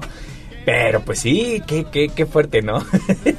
Sí, ojalá en algún momento Luis Miguel decida y busque a sus hijos, ¿no? pues sí. ¿Te acuerdas que cuando nacieron y bueno, cuando se dio el boom de esta relación con la Chule, que además andaban paseando por Europa, Ajá. muchas revistas del amor sacaron fotografías, incluso tienen ahí el nacimiento de los dos niños, pero bueno, pues algo pasó en el camino. Pues sí, quién sabe, solamente ellos saben la Sí, verdad, pero ellos. necesitamos una serie que nos aclare qué es lo que pasó, el chisme nos carcome por dentro. Y principalmente para también saber, pues... Necesitamos que- otra serie de sí, Luis Miguel. Sí, definitivamente. Y pues mientras ya ahorita anda, empieza su gira por este, por Estados Unidos, pues precisamente allá en Las Vegas, pues también este, pues tuvo un exitazo, un exitazo Y dicen que se reunió con Michelle Salas. ¿no? Sí. En el verdad, concierto, en el porque concierto, pues, está muy sí, ocupado, sí, sí, sí, por pues, supuesto. en el concierto hubo chance. Y es lo que también abogaba este Araceli. Dice, pues qué padre que, que se reencontraron, que tuvieron su momento y pues así como ellos, ojalá y lo tenga con mis hijos. Dice, la verdad ellos no tienen interés por ir a sus conciertos. No han sido invitados, o sea, a pesar de que vienen a México no han recibido una invitación de que los invitamos formalmente al concierto de Luis Miguel que se llevará a cabo. No, no lo han recibido. yo creo que como cualquier persona. Y yo creo que sí tienen gran parecido con Luis Miguel. Las fotos de niños Sí, eran- son, son él, su son él, fiel. sí. Sí, sí, sí, pero pues... Ella además es muy guapa, la chule. Por supuesto. Sí. Conserva bien. Quien anda de mantel- manteles largos también pues es Shakirita. Shakira va a estrenar nuevo nuevo sencillo Ay, que se llama El Jefe. avance, No me gustó. Pues es No que no no no es su, o sea, no es- está incursionando en otro género que no es el de ella. Está haciendo la prueba, a ver qué tal le va. Pues no, regrésate. A ver qué tal le va. Y va a ser en, en colaboración. Todo el mundo especulaba que era con Peso Pluma, pero no. Va a ser con La Fuerza Rígida, esta agrupación mexicana que también tiene varios éxitos. Entonces, este, ya hay un adelantito ahí en su cuenta de, de, de Instagram. vi. Ella muy guapa con sus botas, su sombrero y su faldita. Que no le creo, o sea, no le creo, pero... ¿Sientes que es como más un disfraz? No, no sé, no. Estoy acostumbrada a verla de otra manera. Sí, por supuesto. Y a cantar otro tipo de cosas. Sí, pero pues ese adelantito... Como la copa vacía. Bueno, te voy a decir algo, la copa vacía no es, no es como mi, mi hit. No, a mí tampoco, pero es como lo que últimamente canta. Ajá, como una baladilla ahí media reggaetonera. Media- exacto. Y acá, bueno, pues este sí suena como más canción de... Hay quien, al auditorio que nos está escuchando, pues pónganle en su cuenta de Instagram y es el primer dicen. videito. A ver qué tal les parece. Pero pues, el, el chismecito de inicio de semana, amigos. Está bueno el chisme. ¿Cómo ves, gallo? Pues re bueno.